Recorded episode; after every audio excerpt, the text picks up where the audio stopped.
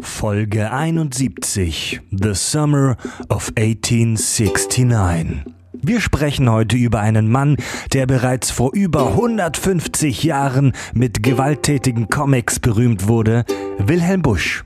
Wir stellen seine bekanntesten Werke vor, sprechen über seine eigentlich eher traurige Lebensgeschichte, über jede Menge abgetrennte Gliedmaßen und brutale Erziehungsmethoden. Ich bin Fred, viel Spaß bei den Kack- und Sachgeschichten, der Podcast mit ganz, ganz viel Klugschiss. Total banale Themen werden hier seziert. Scheißegal wie albern, hart analysiert. Darüber wird man in tausend Jahren noch berichten. Das sind die Kack- und Sachgeschichten.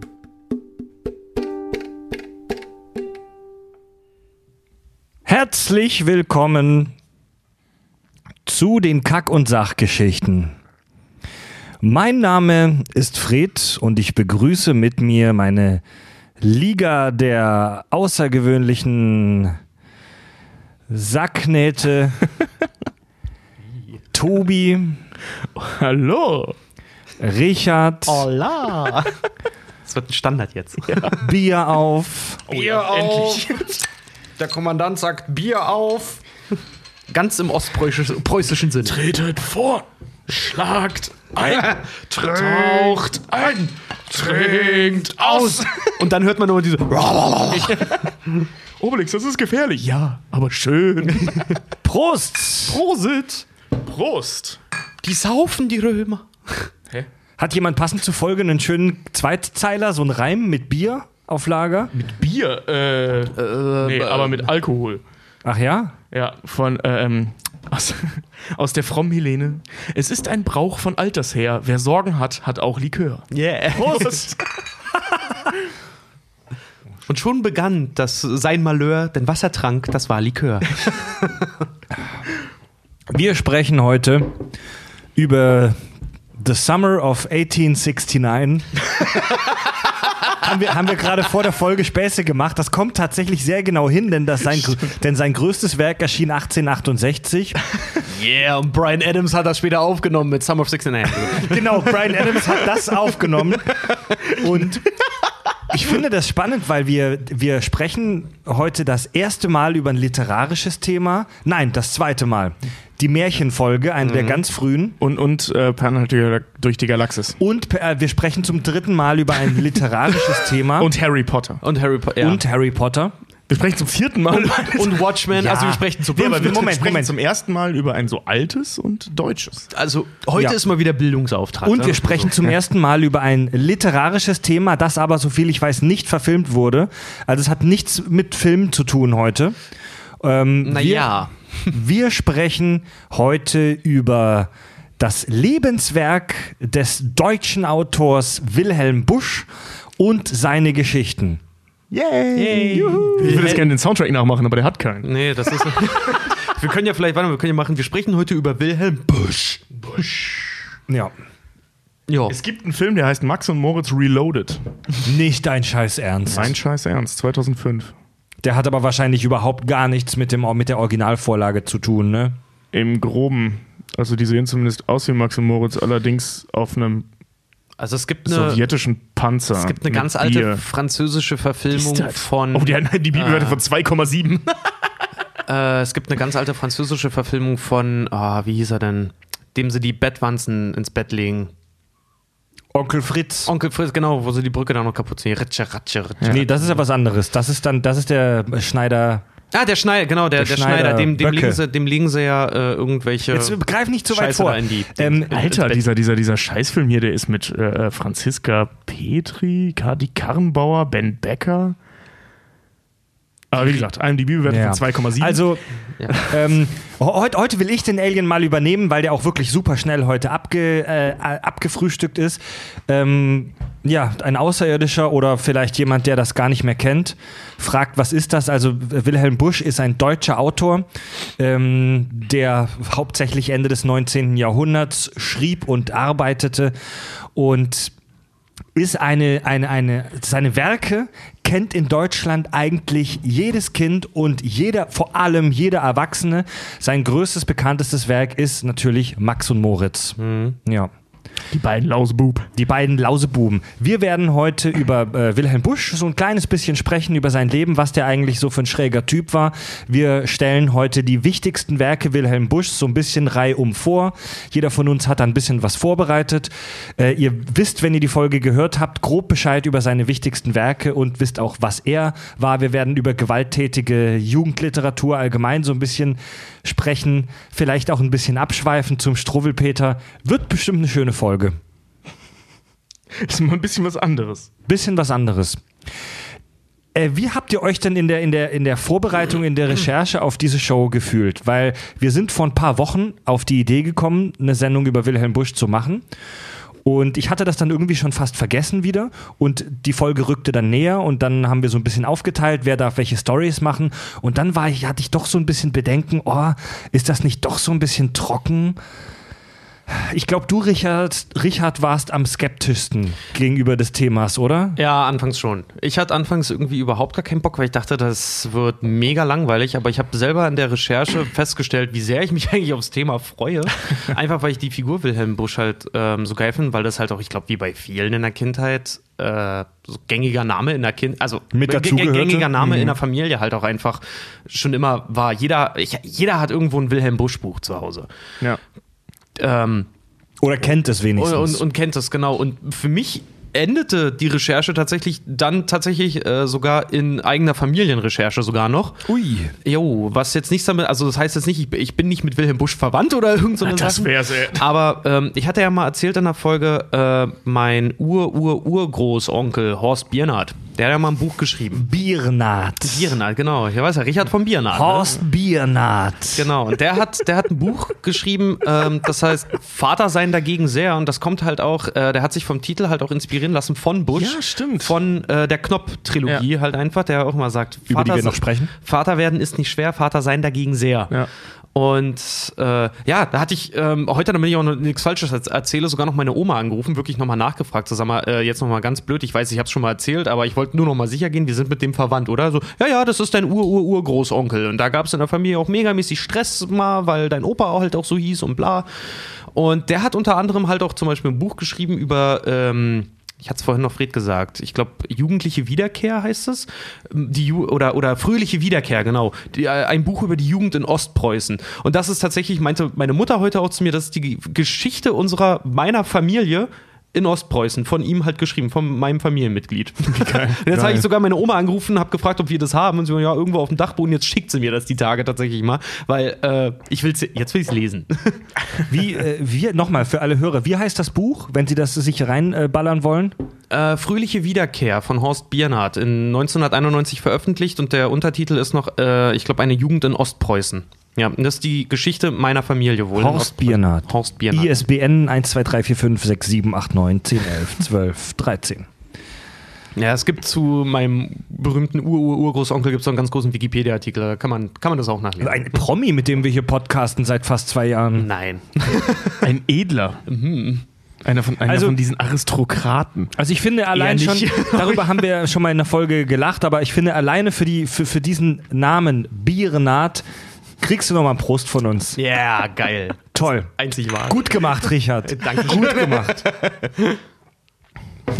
Also ich würde vorschlagen, dass ich glaub, wir wenn der wüsste, was ich hier mache, würde der sich regelmäßig für mich schämen, ey. ich würde tatsächlich vorschlagen, dass wir zuerst beginnen mit der Kurzzusammenfassung der wichtigsten Bush-Geschichten ähm, und erst danach über ihn und seinen Stil und so zu sprechen. Also dass wir uns erstmal den Film angucken und danach über ihn sprechen. Mhm. Und weil das die allgemein bekannteste und ich glaube bei den Hörern auch noch präsenteste Geschichte ist, würde ich mit Max und Moritz tatsächlich anfangen. Ja. Ähm, Max und Moritz hatte ich als Thema zum Vorbereiten. Und ähm, beim, in der Geschichte, in der Kurzgeschichte, in der bebilderten Kurzgeschichte Max und Moritz geht es um zwei Kinder, Max und Moritz, die, um es mal in heutigen Worten zu sagen, ziemliche Arschlöcher sind. Ich äh, lese hier die ersten Sätze mal die Exposition vor, die beschreibt nämlich da schon ziemlich gut, um was es geht. Ach, was muss man oft von bösen Kindern hören oder lesen, wie zum Beispiel hier von diesen, welche Max und Moritz hießen, die anstatt durch weise Lehren sich zum Guten zu bekehren, oftmals noch darüber lachten und sich heimlich lustig machten. Ja zur Übeltätigkeit, ja dazu ist man bereit, Menschen necken, Tiere quälen, Äpfel, Birnen, Zwetschgen stehlen. Das ist freilich angenehmer und dazu auch viel bequemer, als in Kirche oder Schule festzusitzen auf dem Stuhle. Also die beiden sind nicht nur unartig, sondern sie sind, er sagt es wirklich schwarz auf weiß so, bösartig. Die Geschichte ähm, lässt sich, es ist im Prinzip eine, eine Aufeinanderfolgen, Folgung, Folge von verschiedenen Episoden, die nur sehr lose miteinander zusammenhängen. Es sind sieben Streiche. Der erste Streich dreht sich um die Witwe Bolte. Übrigens, wie ich gelesen habe, ein typisch norddeutscher äh, Name. Also die äh, Wilhelm Busch kommt ja auch aus äh, Norddeutschland, aus der Nähe von Hannover, worüber wir noch sprechen. Witwe Bolte hat drei Hühner Die und heißt- einen Hahn. Die Witwe Bolter heißt übrigens, glaube ich, im Türkischen Fatma irgendwie. So ganz, ganz geil, haben sie übersetzt, ja. Äh, Witwe Bolte hat drei Hühner und einen Hahn. Ihr ganzer Stolz, ihr ganzer wunderschöner Besitz. Max und Moritz verknoten vier Brotstücke mit einer Schnur. Also wie so, so eine Art Kreuz, an dessen Ende lauter Brotstücke sind. Die, das Federvieh frisst diese Brotstücke, verknotet sich und erhängt sich in einer, in einer echt super fragwürdigen Bewegung, wie auch immer Hühner das machen sollen, auf einem Ast. Ja. Jedes legt noch schnell ein Ei und dann kommt der Tod herbei. Außer der Hahn, der scheißt. Genau, außer der Hahn, der lässt einen Kotböppel ab. Ja, das war die erste Episode. Also die Geschichten sind auch wirklich super einfach und simpel. Ja, das war der erste Streich, doch der zweite folgt sogleich. Der hängt tatsächlich mit dem ersten Streich zusammen. Witwe Bolte brät diese Hühner. Als sie in den Keller geht, um sich Kraut zu holen, angeln Max und Moritz die durch den Schornstein diese Hühner raus, verziehen sich und fressen die genüsslich. Die Witwe Bolte kommt hoch, sieht, dass die Hühner weg sind und sieht ihren kleinen Hund Spitz, vermutet, dass er die gefressen hat und prügelt die Scheiße aus ihm raus. Das war der zweite Streich und der dritte folgt zugleich. Schneider Böck, der wohnt in einem kleinen hässlichen Haus direkt an einem Fluss. Über diesen Fluss geht ein schmaler Steg, ein Holzsteg. Max und Moritz, Wichser wie sie nun einmal sind, sägen den, diesen Steg an und verstecken sich im Gebüsch und rufen dann raus, Meister Böck, Heck Mac, du alte Ziege irgendwie. Das geht übrigens auf ein altes antisemitisches ähm, Klischee zurück. Ähm, um es mal ganz plump zu sagen, früher war das Klischee, ja, die Schneider sind alles Juden und die bumsen mit Ziegen. Äh, der Schneider lässt sich darauf ein, lässt sich provozieren, geht raus, sucht die Übeltäter, fällt dann, als die Brücke der Steg zusammenkracht, in den kalten Fluss, verreckt fast, krallt sich im Todeskrampf an, äh, an, Kampf an zwei Enden fest, die ihm aus den, ihn aus dem äh, äh, Fluss rausziehen. Es geht ihm dann noch tagelang sehr schlecht. Er hat eine Erkältung, der Magen drückt. Seine Frau, genial wie sie ist, legt ihm ein heißes Bügeleisen auf die Wampe und damit ist er geheilt. Das war der dritte Streich. So wie meine Oma früher, ja. Und der vierte folgt zugleich. Lehrer Lempel. Ein, Meine Lieblingsgeschichte. ein, ja, ein Lehrer, ein Typ, der von der Gesellschaft geachtet wird, der nicht nur als Lehrer, sondern auch als Organist in der Kirche arbeitet, was zur damaligen Zeit übrigens absolut üblich war. Ähm, der kommt nach einem äh, anstrengenden Tag nach Hause, will sich eine Pfeife anstecken. Max und Moritz haben ab, ihm aber heimlich Schießpulver in die Pfeife gesteckt. Und als er versucht, sie zu rauchen, explodiert er, wobei seine Haare, seine Augenbrauen, eigentlich die komplette Kopfbehaarung abgesenkt ist und er schwarz ist, ich zitiere, wie ein Moor. Das ist ja auch, wenn du es in den, in den Bildern ja auch siehst, äh, wenn die, die, die, die, die Pfeife ja dann auch wirklich explodiert. Das bringt ja auch alles bei ihm durcheinander. Und du siehst dann auch noch dieses verkohlte Gesicht und dem scheint irgendwie so halb ein Ohr zu fehlen. Die Ja, sind genau, weg. ja. Er sieht so ein bisschen Niki Lauda-mäßig aus, anders kann man es leider nicht sagen. Ja. Ey, das stimmt, das hat mich, dieses Bild hat mich als Kind völlig fertig gemacht. und dieses ey, mich mich, auch, aber das Ja. ist nach wie vor trotzdem meine liebste Geschichte halt Ja. einfach, weil ich das einfach so, so cool finde. Aber da können wir gleich nochmal drüber reden. Ja. Das ist so, alles, was du gerade noch das ist so wenn man die Geschichte von dem, von dem Bush kennt, äh, seine ganz, ganz starken Charakteristika auch aus seinem Leben halt viel, weil Max Ja. und Moritz ist ja so, Max und Moritz ist ja so halb autobiografisch von ihm. Oh, da echt? Oh, da okay, da sind wir, bin jetzt mal gespannt, was da worüber wir dann noch sprechen. Dieses Bild, wo die Pfeife explodiert, dieses Bild hat so viel Power und Michael Bayeske Action.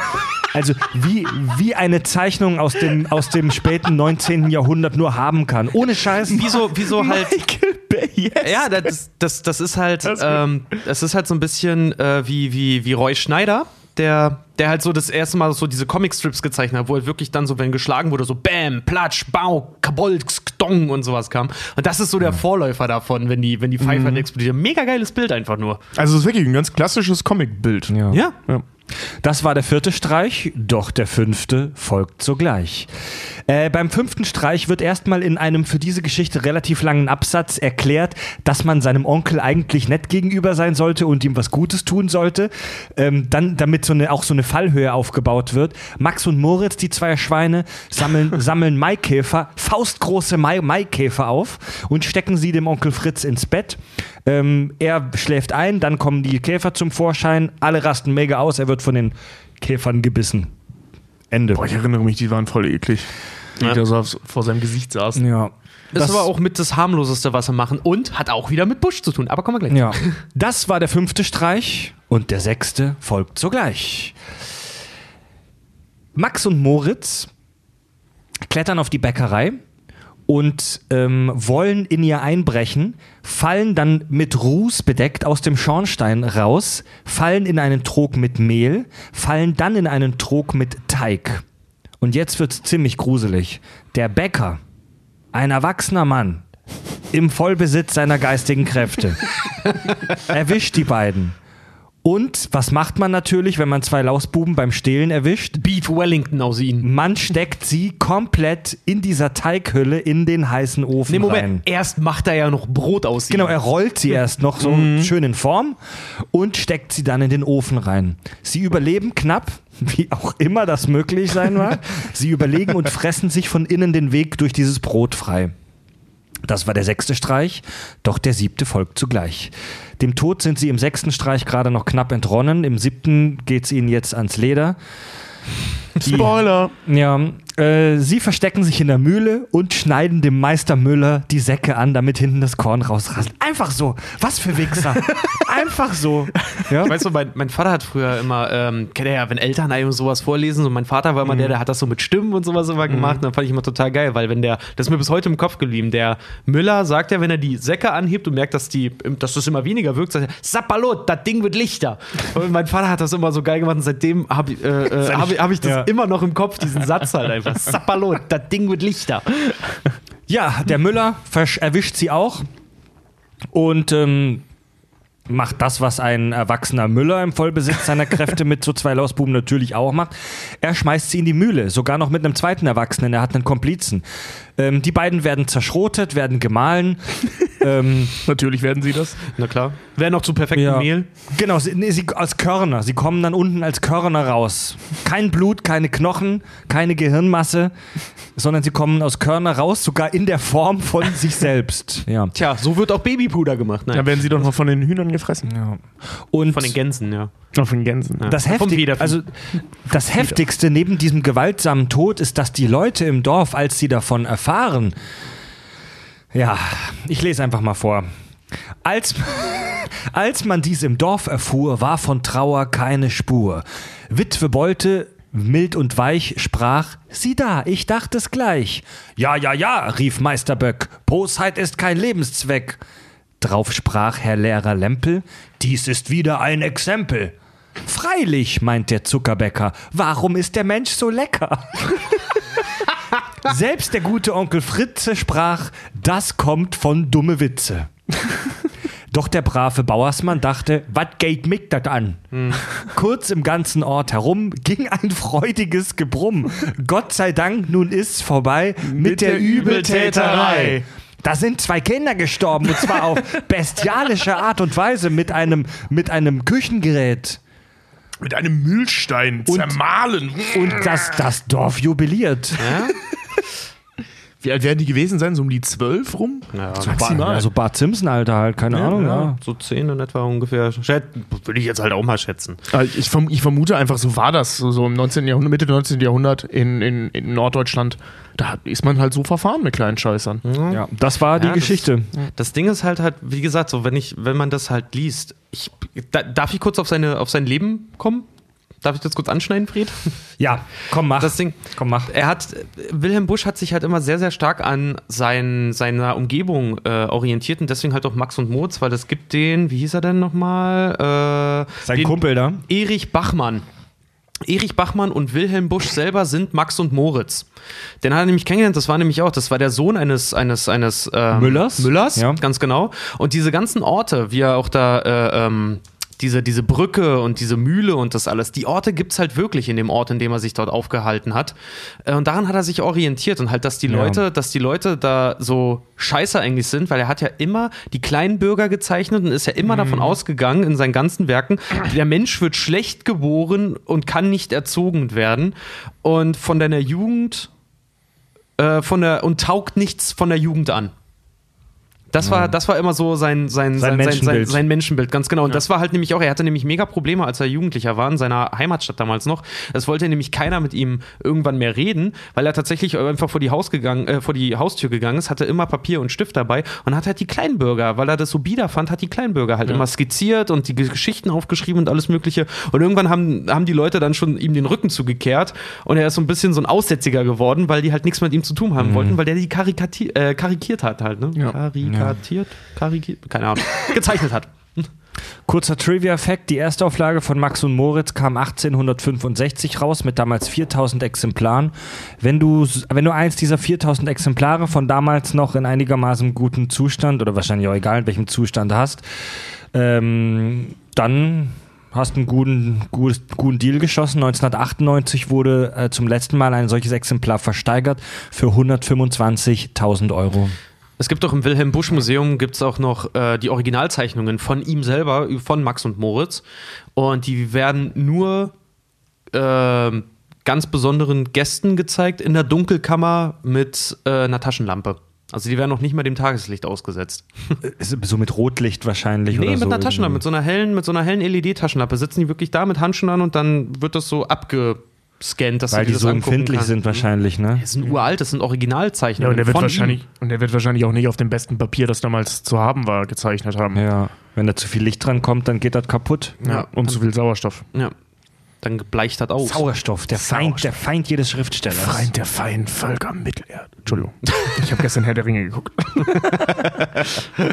Oh, hat das vielleicht mit einer Kack- und Sachfolge zu tun, die in den nächsten Wochen kommt? nein, nein, das war Zufall. Ja, sollen wir mit, sollen wir mit der nächsten. sollen wir mit der. Mit der nächsten Story einfach Ja. weitermachen? Ja. Tobi, du warst gerade so still. Willst du weitermachen? Ähm, ja, ich könnte euch über die fromme Helene erzählen. Uh, ja. Ähm, die fromme Helene ist ein etwas längeres Stück von ihm. Ähm, es geht über 17 Kapitel und ähm, beschreibt im Groben das, das Leben von Helene, von der frommen Helene, die äh, aufs Land geschickt wird, dort bei ihren, äh, also bei Tante und Onkel aufwächst, dann da rausgeschmissen wird, einen älteren Mann heiratet, mit ihrem Cousin bumst und am Ende als fromme Frau sich selbst verbrennt, weil sie sich besaufen will. Ähm, also der, ja, wirklich, kein Scheiß. Ähm, also ich kann mal, ich kann mal so, so ein Part daraus vorlesen, den ich sehr schön fand. Also, dass sie halt, äh, also das mit dem Likör, was ich vorhin vorgelesen habe, ist auch daraus. Und ähm, so die Exposition ist halt eben, Helene, sprach der Onkel Nolte, was ich schon immer sagen wollte. Ich warne dich als Mensch und Christ, oh hüte dich vor allem Bösen. Es macht Pläsier, wenn man es ist, doch es macht Verdrust, wenn man es gewesen.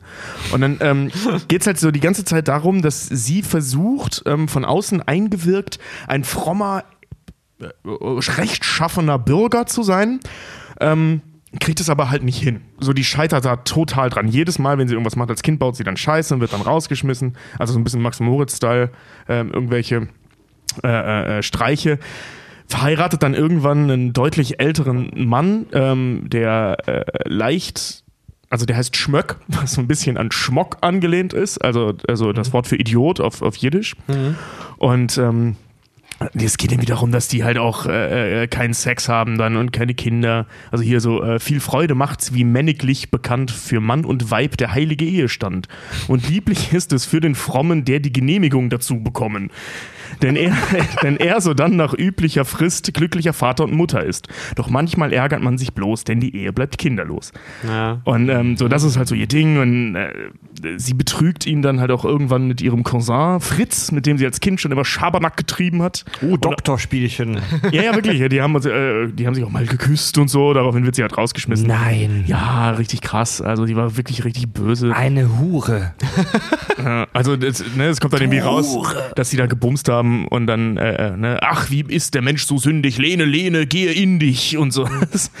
ähm, es geht nicht so gut aus. Der Fritz wird dann halt auch ähm, erschlagen, weil der hatte ein, eine Vorliebe für Küchenmädchen. Das war als Kind schon so, dass er immer mit irgendwelchen Küchenmädchen geknutscht hat. Da ist das auch so. Nur der Freund des Küchenmädchens äh, erschlägt ihn dann mit ähm, einer Flasche, seinen Kopf zu Brei.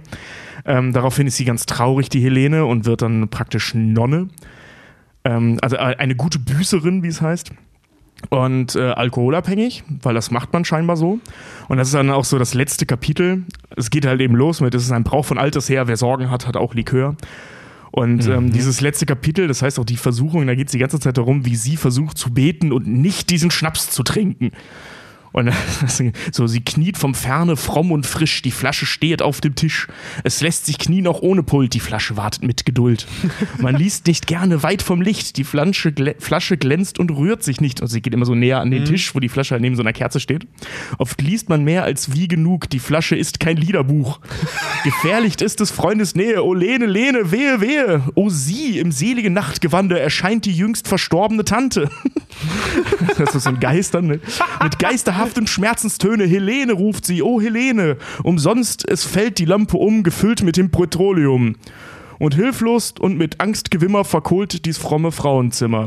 Oh Gott, Alter. Warte, Der letzte Satz ist Ja. halt, hier sieht man ihre Trümmer rauchen, der Rest ist auch nicht mehr zu gebrauchen. Das ist, dann ist sie halt tot. Und am Ende kämpft dann ihre Seele noch gegen so ein kleines Teufelchen und der, ähm, also, ne, das endet dann und äh, fährt mit ihr zum Schlund der Hölle hinein mit ihr, huhu, haha, der heilige Franz ist auch schon da.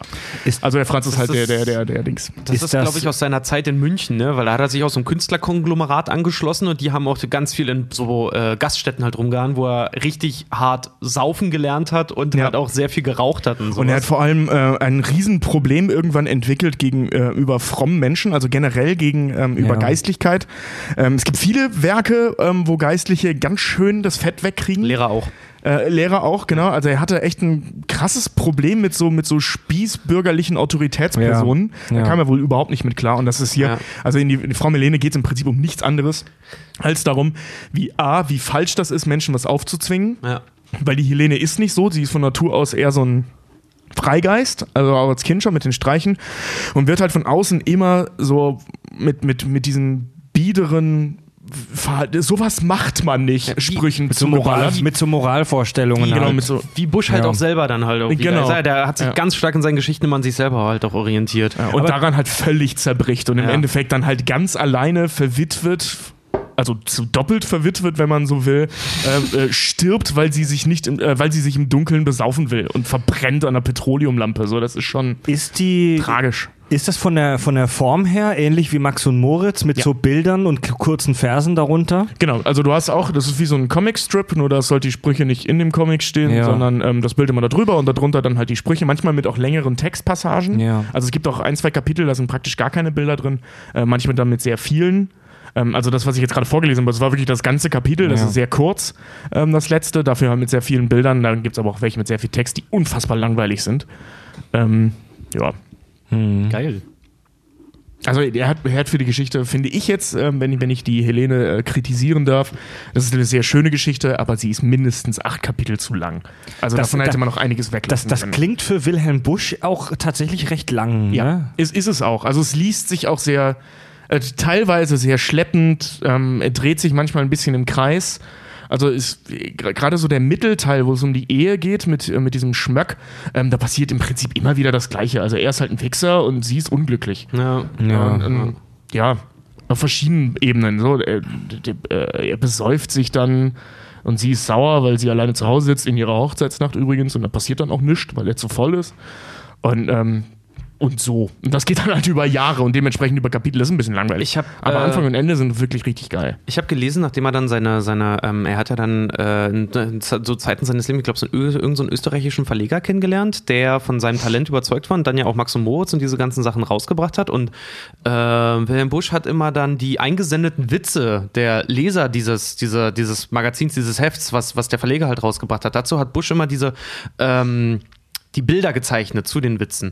Und als dann seine eigenen Sachen dann noch irgendwann veröffentlicht wurden, habe ich heute noch gesehen von so einer Historikerin, die noch gesagt hat, so das wurde damals so- so aufgenommen, wie was heute auch eine Klatschzeitschrift ist. Also was er geschrieben hat, war wirklich so, weil die Leute halt alle äh, niedergedrückt waren und sehr von dieser preußischen Etikette halt auch eingenommen waren, dass die auch wirklich teilweise auch gesagt haben, weil Gesundheit. Mensch ist nun mal auch Mensch, die dann ihren Nachbarn oder wen auch immer dann darin, darin erkannt haben und das auch mit einem äh, ein Grund seines für seinen Erfolg dann halt auch ist, weil der Okay. wie, wie äh, damaligen Klatsch halt auch verbucht hat in seinen, in seinen Büchern, ja, ne? ja. in seinen Geschichten. Mega geil eigentlich.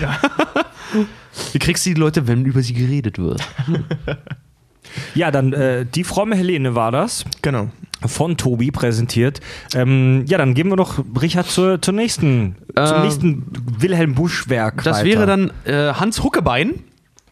Hans Huckebein, eine äh, Bildergeschichte erzählt in Reimform über, der, über den unglückseligen und bösen Raben, genannt Hans Huckebein.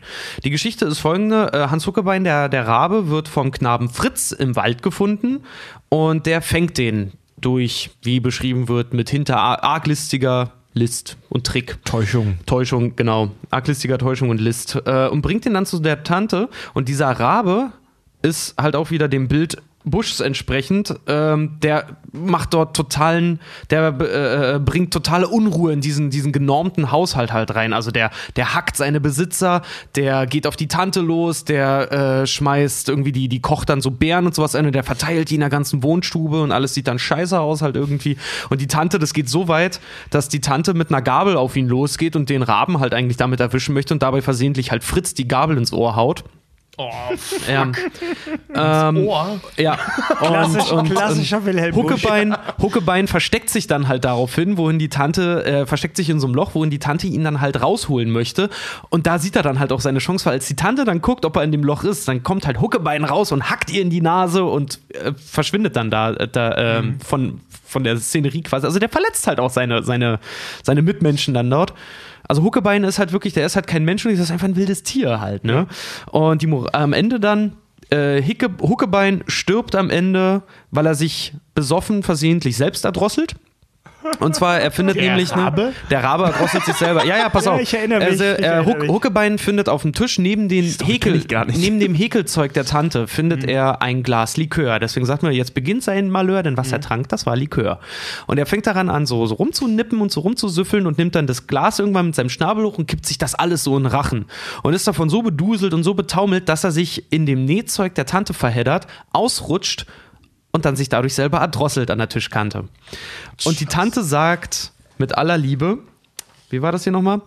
Äh, die Bosheit war sein Hauptpläsier. Drum spricht die Tante, hängt er hier.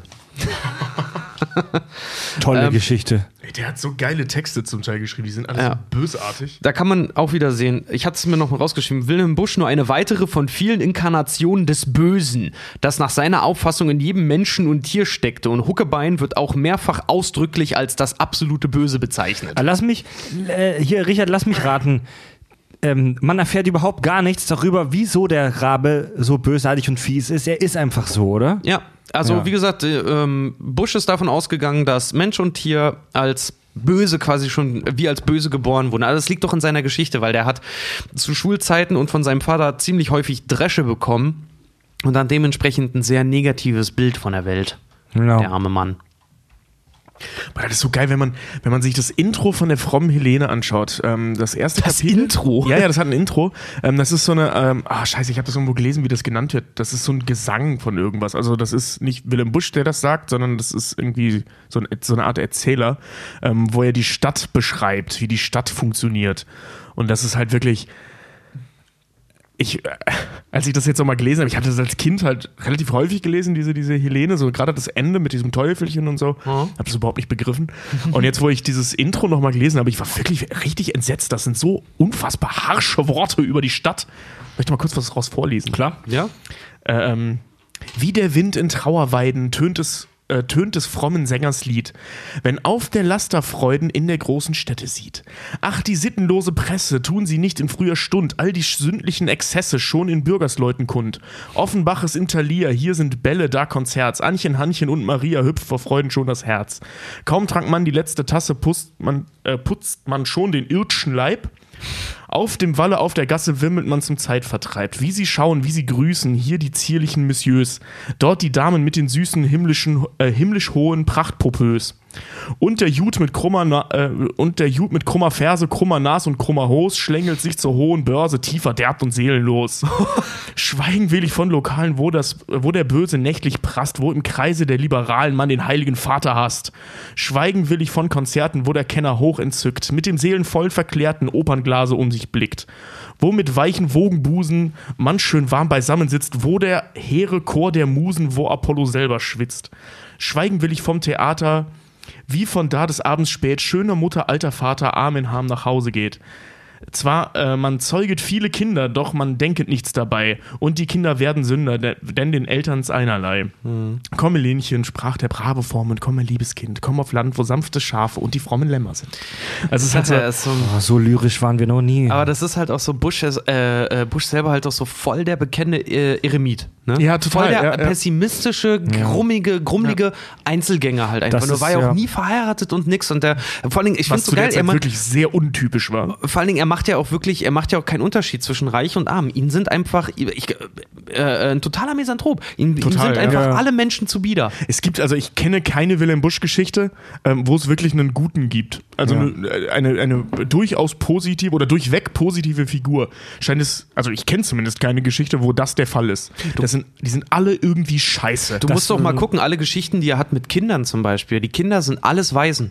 Keiner, weil er auch stimmt, ein schlechtes ja. Verhältnis zu seinen Mutter und seine, seinem Vater hatte. Keines der Kinder hat jemals irgendwie Eltern. Das war, das war wohl so ein, so ein relativ gängiges, so eine, so eine so ein relativ gängiges Bild Mitte, Mitte, Ende des 19. Jahrhunderts, die protestantische Ethik damals. Ähm, der Mensch ist von Grund auf böse und kämpft praktisch sein ganzes Leben damit, Herr seiner Laster zu werden und ist im Prinzip dazu verdammt, diesen Kampf zu verlieren.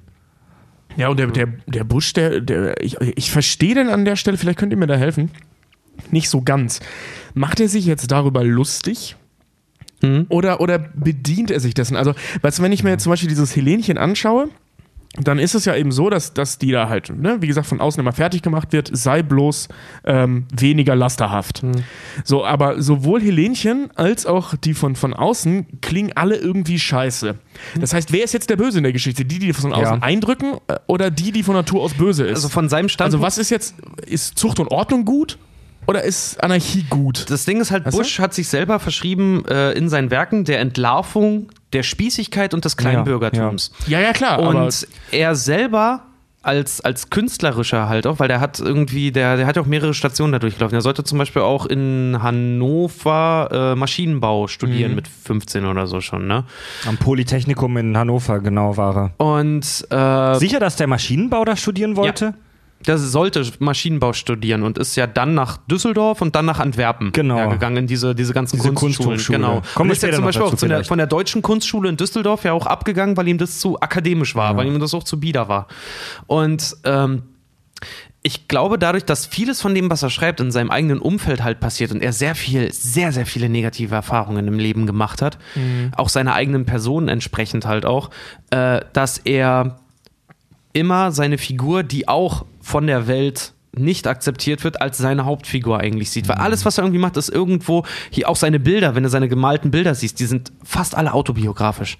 ja, aber das Also, Tobi, du- nicht meine Frage. Ja, Tobi, Ja, du, nee, aber ja, se- Moment. doch, die, die kreative Figur, das ist eigentlich der Held in der Geschichte. Tobi, Immer der, du- der eigentlich frevelhaft handelt. Du Okay. hast, du hast gerade gefragt, wer ist denn der Gute und wer ist der Böse? Also Ja, oder das- beziehungsweise welche also, Einstellung ist die gute? Also ich, ja. ich, ich interpretiere das so, und da stehe ich nicht alleine, dass, dass es in dieser Geschichte eigentlich keine Guten gibt, sondern im Prinzip sind alle die Bösen. Das das ist echt fast schon, fast schon dystopisch, was, was wir bei Wilhelm Busch sehen. Es sind grundsätzlich eigentlich fast alle Wichser. Also auch die, ähm, also er beschreibt im Prinzip auch nicht eine Möglichkeit für eine gute Lebensform, sondern er beschreibt zwei verschiedene, also für gewöhnlich sind es ja zwei verschiedene Lebensformen, die anarchistische und die preußische und oder die damals als anarchistisch Ja, ja. betrachtete Ähm, äh, Lebensform und beide sind scheiße. Ja. Genau wie alle Menschen scheiße. Er hat sich sind. selber auch niemals, er war ein knallharter Pe- Pessimist und hat sich selber Ja. auch Ja. immer als ganz krasser Fehlschlag gesehen. So. Also er war selber auch von sich selber niemals überzeugt. Deswegen, Mhm. ich glaube auch nicht, weil viele auch immer sagen, so Max und Moritz oder diese ganzen Geschichten von ihm, auch wenn, wenn er immer missgünstigerweise äh, günstigerweise in, die, in die Kinderliteratur eingeordnet wird, ist er gar nicht. Weil seine Geschichten haben keine Moral. Sie haben mehr eine Botschaft eigentlich. Und zwar dahingehend, dass, egal was passiert, auch, wir sind alle scheiße. Egal wie wir leben. Ja, ob man das Botschaft nennt, ja, ja, ja, so ein bisschen schon, ne? Ja, ja und Also wenn du siehst auch, dass Max und Moritz halt autobiografisch von ihm ist. Er lebt ja seine eigenen Fantasien die ganze Zeit Mhm. aus. Und ich will ihm nicht unterstellen, dass da halt wirklich eine moralische Erziehungssache, wie zum Beispiel beim Struwwelpeter oder so jetzt äh, äh, damit, damit drin liegt, sondern dass er halt wirklich einfach nur, also was man vielleicht noch sagen kann, er Oh, schlägt Richard, sich du irgendwo in- springst, du surfst wieder auf den Themen. Pass auf, er, äh, dass er, er, er, er geht ja immer auf, ähm, auf den Kindesgedanken. Also wenn er Mhm. überhaupt Positionen bezieht in seinen Geschichten, dann immer zugunsten des kindlichen Gedankens, der Neugier und des Streichespielens. Ja, ja. Also witzigerweise war zu der Zeit, als, ähm, als Wilhelm Busch groß war, sage ich mal, in Anführungszeichen, weil so richtig groß wurde er eigentlich erst nach seinem Tod, wie viele große Künstler, so wie wir wahrscheinlich auch, wenn unsere Cyber das alles übernehmen, unsere geklonten Cyber. ähm, Im Jahr 2022, wenn wir der, alle. der war bis zu seinem Tod, der war da schon Millionär. Ja, Millionär nicht, aber er hatte mehrere tausend, viele tausend Gulden, was damals sowas war wie heute ein Millionär. Ähm, Viele tausend Also, Gulden, drei Schafe und witz- vier Pferde. Witzigerweise war, zu, witzigerweise war zu der Zeit, als Wilhelm Busch groß war, eigentlich der sentimentale Familienroman beliebt. Äh, Effi, ich weiß jetzt nicht, kann sein, dass ich, doch, das ist ungefähr aus der Zeit Effi Briest, glaube ich, zum Beispiel. Ich was- werde darauf nicht antworten, weil wenn das hier irgendwer hört, das peinlich enden könnte. Ja, ich, ich, wie gesagt, in großen Anführungszeichen, aber ich denke bei, also wenn ich das höre, sentimentaler Familienroman, Ja, ja, denke ich Effi sofort Briest. an Effi Ja. Briest, das viele von uns in der Schule lesen mussten.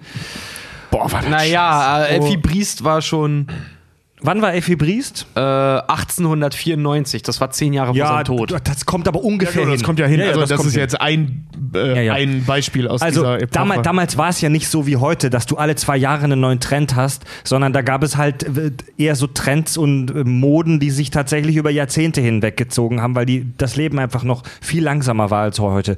Und damals war eher der sentimentale Familie, Familienroman ähm, cool, äh, wo Kinder eher als unschuldige, heitere Wesen dargestellt wurden.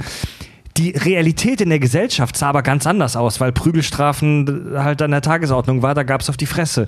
Und da hat Wilhelm Busch vielleicht auch so wirklich einen Nerv getroffen, ähm, weil das fand ich hier eine ganz schöne Formulierung, die ich gelesen habe.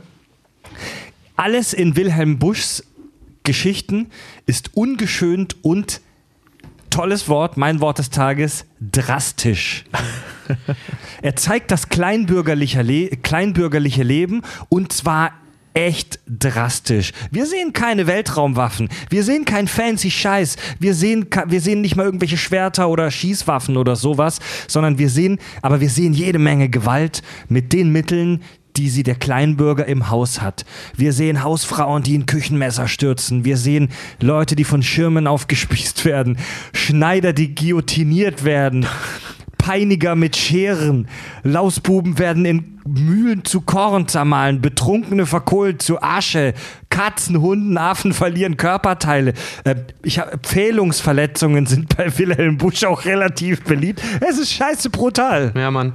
Stimmt hier bei, bei Plisch und Plum wird auch den Kindern auch einfach mal das Kindsein rausgeprügelt, Ja. bis sie gute preußische Bürger ja, sind. Ja, auch das, das Prügeln ist äh, generell ein gängiges Bild in seinen Werken und er entwickel, ent, entwickelte daraus seine später selbst betitelte gnadenlose Komik. Ja. Also er hat auch, was er selber erfahren hat, ähm, er prangert durch Humor das an, was ihn selber geängstigt hat früher.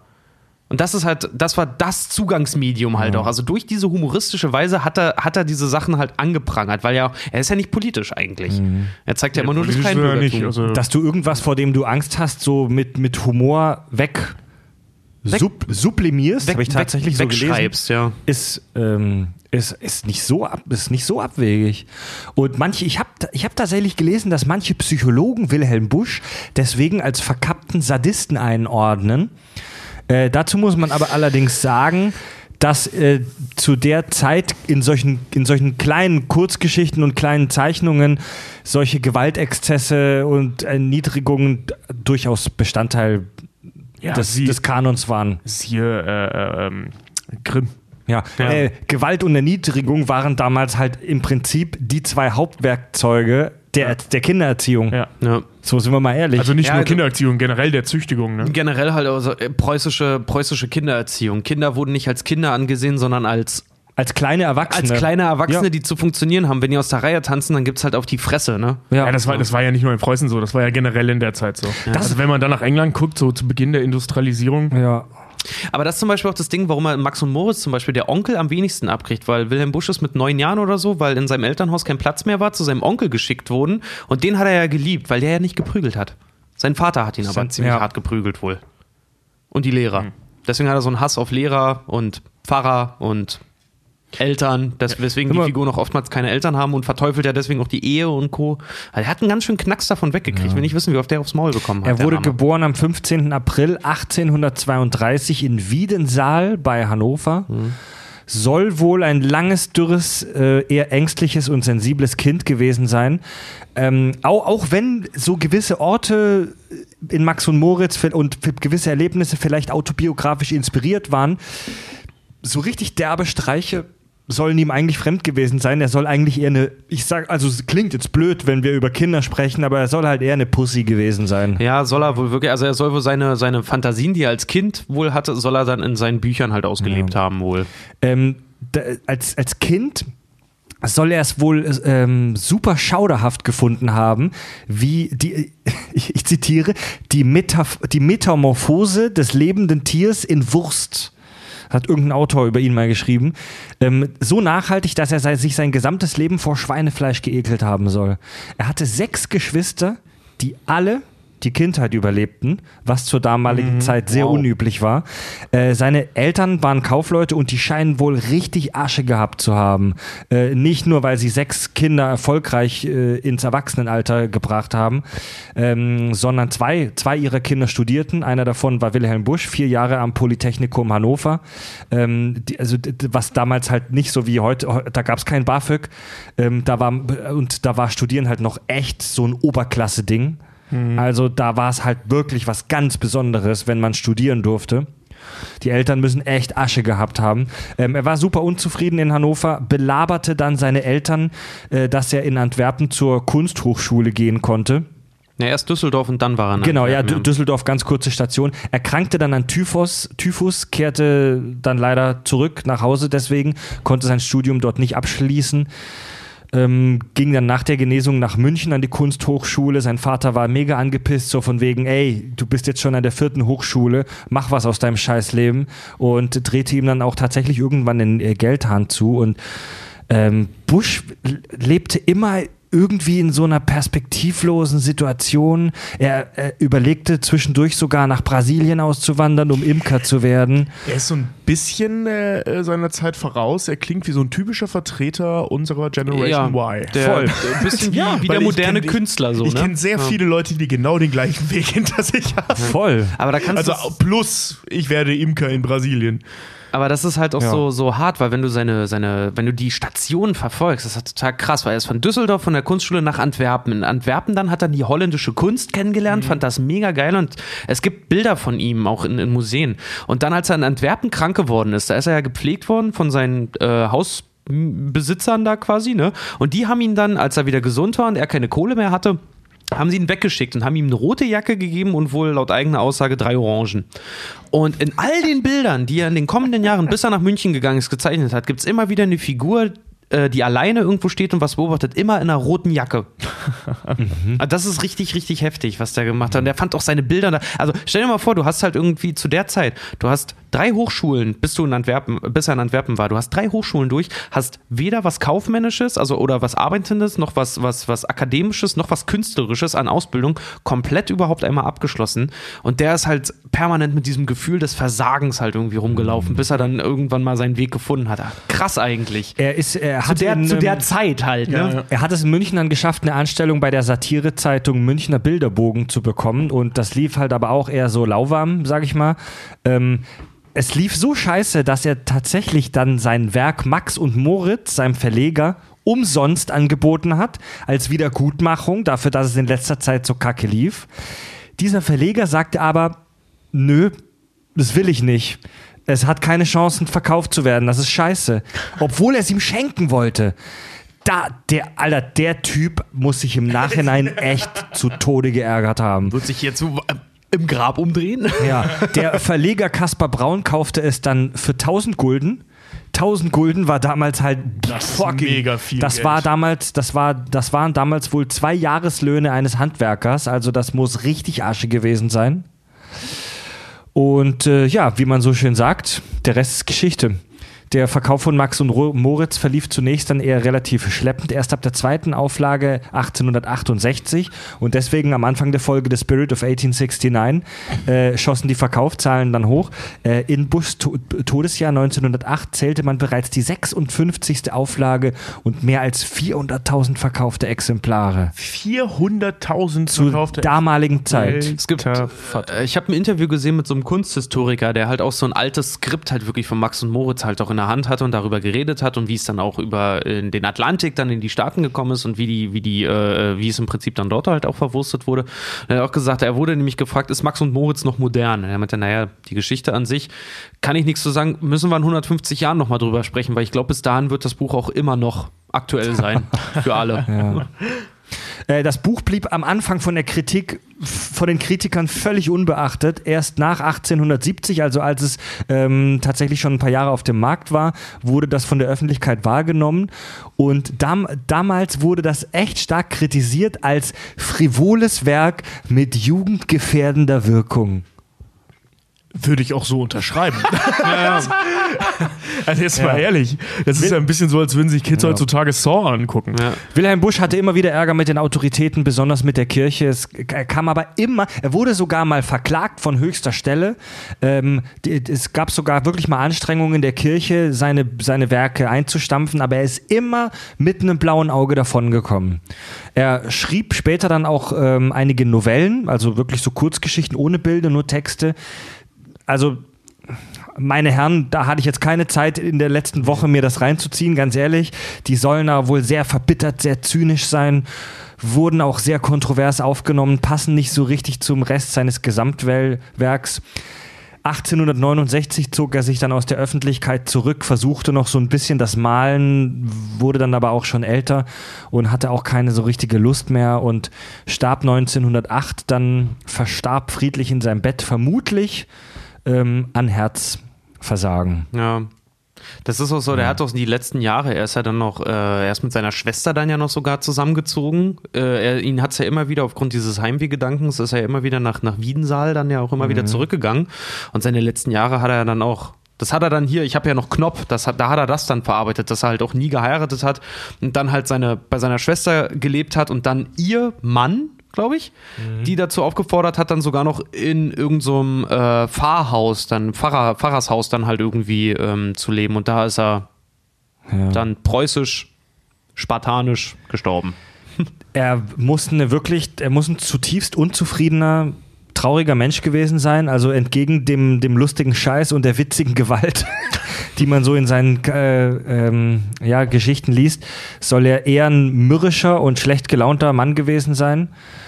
Und er sagte über sich selbst zum Beispiel, ich betrachte meine Sachen als das, was sie sind, als äh, Nürnberger Tant, als Schnurrpfeifereien, deren Wert nicht in ihrem künstlerischen Gehalt, sondern in der Nachfrage des Publikums zu suchen ist. Also er war super unzufrieden, sein ganzes Leben lang. Es gibt doch Geschichten darüber, dass wenn er irgendwo seine Illustrationen im Schaufenster oder so gesehen hat, hat er die Straßenseite gewechselt, weil er das nicht abkonnte. Dem war das, Ja. wenn Leute, wenn er, wenn, wenn Leute über seine Bücher geredet haben, zum Beispiel, ich habe Max und Moritz gelesen, fand das mega lustig, irgendwas, dann war dem das unfassbar peinlich. Der konnte damit nicht um. Ja, der hatte ja ähm, das Problem, dass der halt eigentlich ernstzunehmender Künstler werden wollte, also Ja. gerade mit der Malerei und damit halt so gar keinen Erfolg hatte. Also nicht nur wegen dieser ganzen Uni-Wechselei, sondern eben auch, dass seine Bilder überhaupt keinen Anklang fanden. Also niemand interessierte sich für seine Kunst. Was die Leute aber interessierte, waren seine bescheuerten Kurzgeschichten, also seine komischen Bildergeschichten. Und ähm, ich kann mir das schon vorstellen, dass das halt echt nervig ist, wenn. Also ich meine, wir hatten in der, in der, in, in, im deutschsprachigen Raum später ja nochmal so eine Geschichte, wo jemand Künstler werden wollte, niemand mochte die Bilder, hat es mit was anderem versucht. Ähm, man hätte vielleicht beim Bildabzeichnen bleiben sollen. Er war Österreicher. Ähm, also Das Schlimmste von allen! und, ähm, ja, also, genau, worauf ich hinaus wollte, ist, ich kann mir das gut vorstellen, dass das frustrierend ist. Weißt du, wenn du ernstzunehmender Künstler sein willst, die Leute Ja. gucken aber nur deine Comics. Sondern das ist schon so ein bisschen.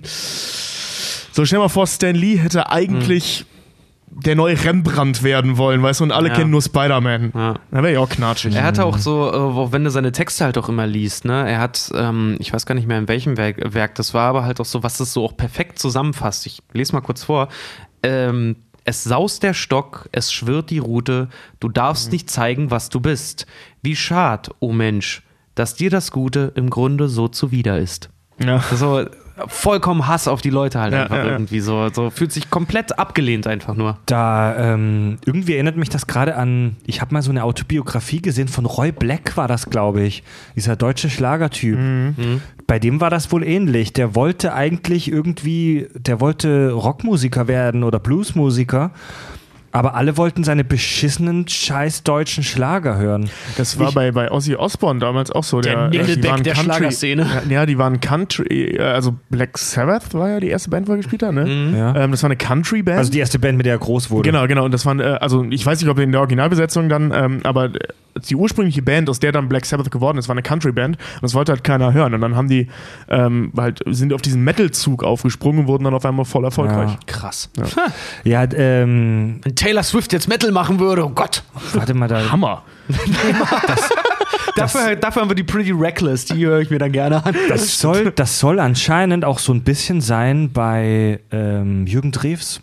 Stimmt, das Ein Bett gehört, im ja. Kornfeld. Ja. Das ist, ähm, also Leute, jetzt lacht mich aus, aber ich war, ich war, ich war auf Mallorca, weil ich eine Fernsehshow gedreht habe, die wir zum Glück nicht alle kennen. Wie hieß die nochmal? Nee, sage ich nicht. Wie nee, hieß die will, nochmal? ich will den Namen wirklich nicht mehr hören. Y Absinth? Wo, wo, in welcher Folge haben wir darüber gesprochen? Wo kam das raus? Bei irgendeinem Livestream? Ist mir jetzt auch egal.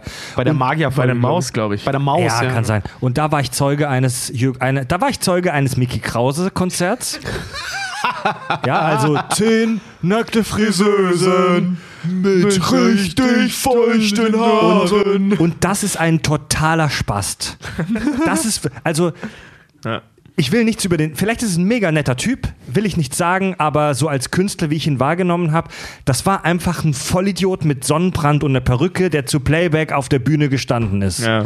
Und dann habe ich halt auch ein Jürgen Drews Konzert gesehen. Und ey, man kann, äh, man kann über ihn lachen, man kann seine Songs belächeln. Der Typ hat's drauf, Alter. Der hat eine Bühnenpräsenz, Alter. Der hat eine geile Stimme. Und bei dem soll das auch so sein, dass er eigentlich viel lieber ein geiler, ernstzunehmender Musiker sein soll. Aber er ist halt bekannt für keine Panik auf der Titanic. Land und sich besterben, nicht wieder alles im Griff. Warum kennt ihr den schon? Warst du nie auf Scheunenpartys? Doch, war ich. aber- Wow. War- Panik Auf der Titanic. Landen sich besterben nicht. Oh, Leute. Also ich muss ja dazu sagen, jetzt schimpft immer jeder, aber ich muss auch selber, wenn ich selber drei Achte im Turm habe, dann tanze ich auch als Erster auf der Bühne zu so einem Scheiß. Aber es gibt echt Schlimmeres. Also als Beispiel, Tipp, Tipp, Tipp, Johnny Tipp, das ist schlimm. Also von so, von so, von so Malle Schlagermucke ist Jürgen Drews so echt Ja. das Beste. Ich muss mal ganz kurz auch erzählen, wir hatten ja. Wir hatten ja mal weg von der Schlagermucke. Wir hatten Oh ja, ich glaube, letztes oder vorletztes Jahr wollten ja Scooter, haben ja hier in Hamburg gespielt auf der Ja, Trabrennbahn. hab ich voll bereut, dass ich Und wir haben, wir haben noch gesagt, alle Mann so im Freundeskreis, ey komm, so bis wir alle 30 werden, müssen wir noch mal auf dem Scooter-Konzert gewesen sein. Als wir dann gesehen haben, wie teuer die Karten sind, dachten wir uns, mach ein bisschen teurer Spaß. Wie viel? Aber im Nachhinein 60 Euro über oder so. 60 Euro, ey. Und da muss ich aber sagen, ich glaube, wenn die nochmal in Hamburg sind, ist mir scheißegal, ich gehe da hin. Sind die gerade gewesen? Oh, nee. Oder sind bald? Nee, danke, ey. Stones kommen bald wieder. Da bin ich Hamburg. raus. Äh, bin ich raus. Da bin ich auch raus. dass es Stones. Stones finde ich leider nicht so interessant. Ah, die sind geil. Ich habe sie gesehen, als ich in Hamburg war. War der Shit. Na gut. Aber muss er halt auch mögen, ne? Ja. Max Äh, und Moritz. Ja, Leute, wir haben ja noch zwei kurze, kurze Stories von, von, äh, von dem Herrn Busch. Ne? nicht noch eine? Nee, ich habe nur Max So. und Moritz und so ein bisschen allgemeinen Stuff gemacht. Ihr hattet ja jeweils zwei. Achso, äh, Tobi geht gerade pinkeln. Soll ich dann. Nee, Tobi holt Bier, frisches Bier. Ach so. Alter, wir sind jetzt gerade erst bei einer Stunde. Wir können doch noch nicht Pipi machen. bring's, mir, bring's mir Bier mit, Tobi. Diese Dose, dieses Ham, dieser die Hamburger Biersorte, die mit H beginnt. Die Dose da, ja genau. Das wäre nett. Uh, jetzt krieg ich gleich Ärger. Hex. Hex. Genau.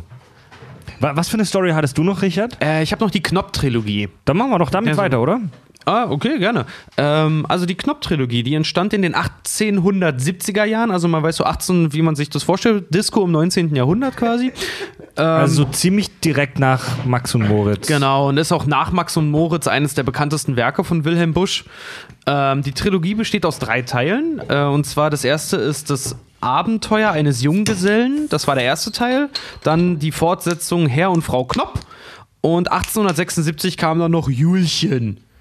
Nee, Quatsch, Herr und Frau Knopp kam 1876 und das Jahr drauf kam das Buch Julchen. Wird der, ist die Knopp-Trilogie, weil es geht erst um, nur um den Junggesellen Knopp, dann um die Familie Knopp und dann am Ende um seine Tochter.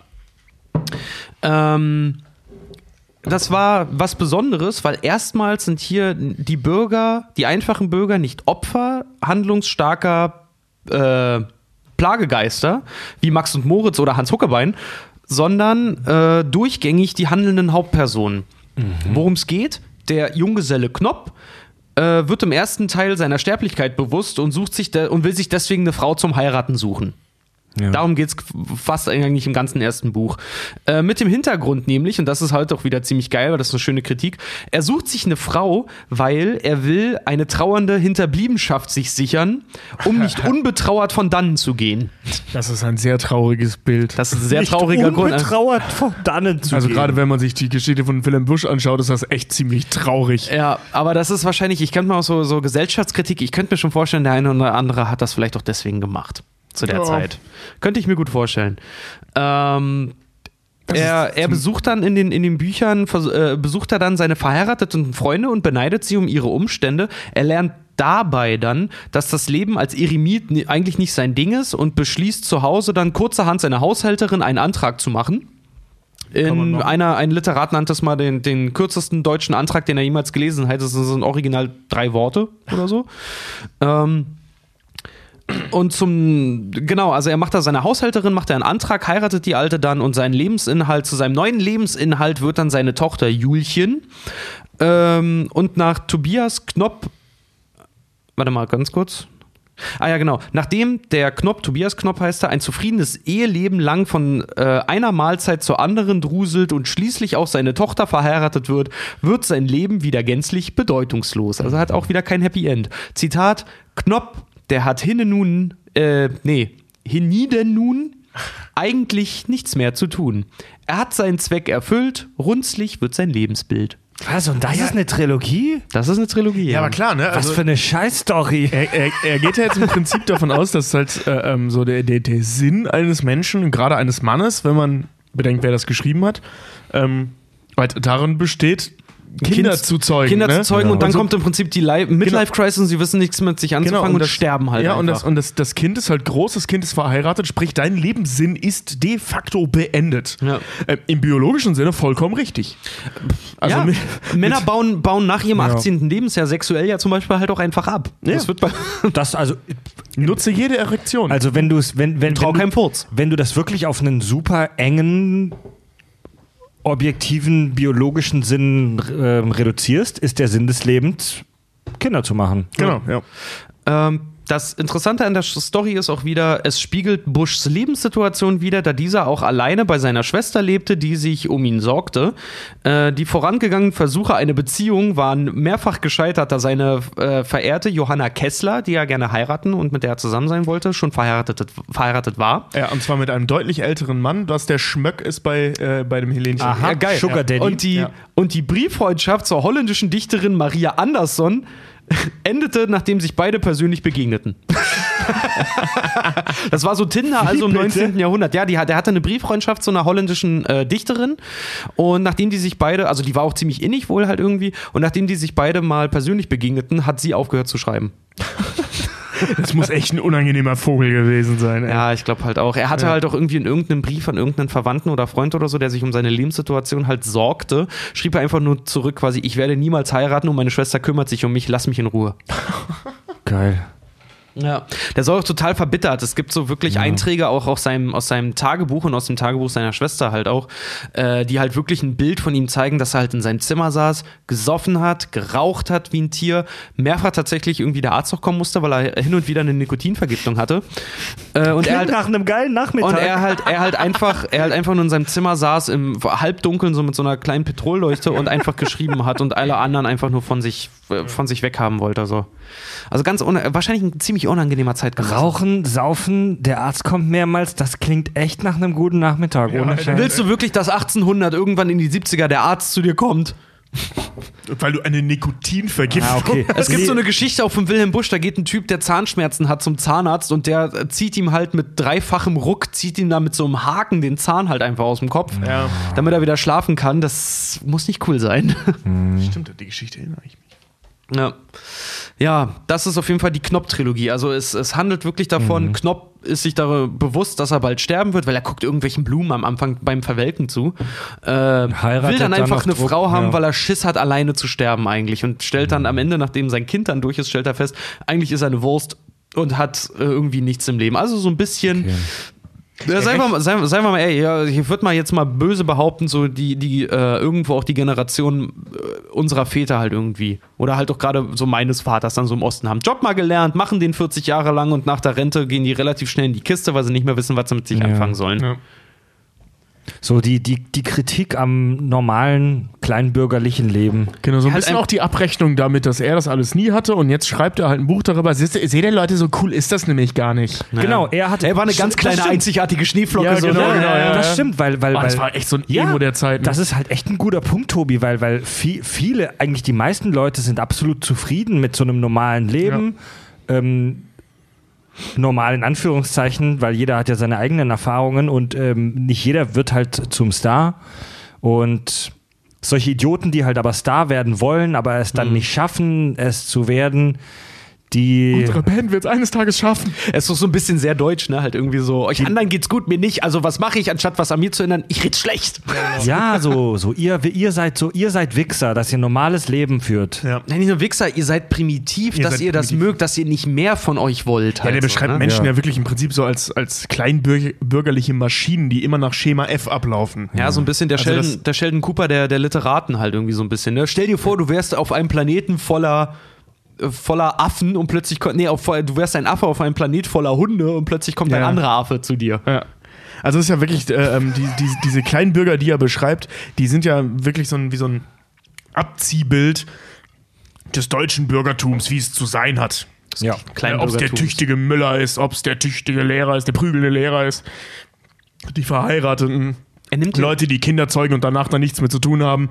Also aus all dem nimmt er sich raus und stellt sich dadurch ja auch so ein bisschen höher auf so eine ziemlich verzweifelte und traurige Art eigentlich. Ja. Aber vor allen Dingen so, er hat halt auch immer dieselben im Visier. Er nimmt halt niemals die Obrigkeit oder irgendwie äh, auf, aufs Korn. Er nimmt, er bedient sich immer am Kleinbürgertum, weil die, die offensichtlich einfach zu bieder halt einfach nur sind. Ne? Will Ja, sich gar gut, nicht mit denen okay. großartig befassen, außer sie Nicht- zu verarschen. Äh, so. nicht, Ja. nicht nur, er hat halt auch so gegen die klerikale Kaste, also gegen, gegen das Ja. Die Geistlichen, so Pfarrer, Kirche und so, hat er eben oft gewettert.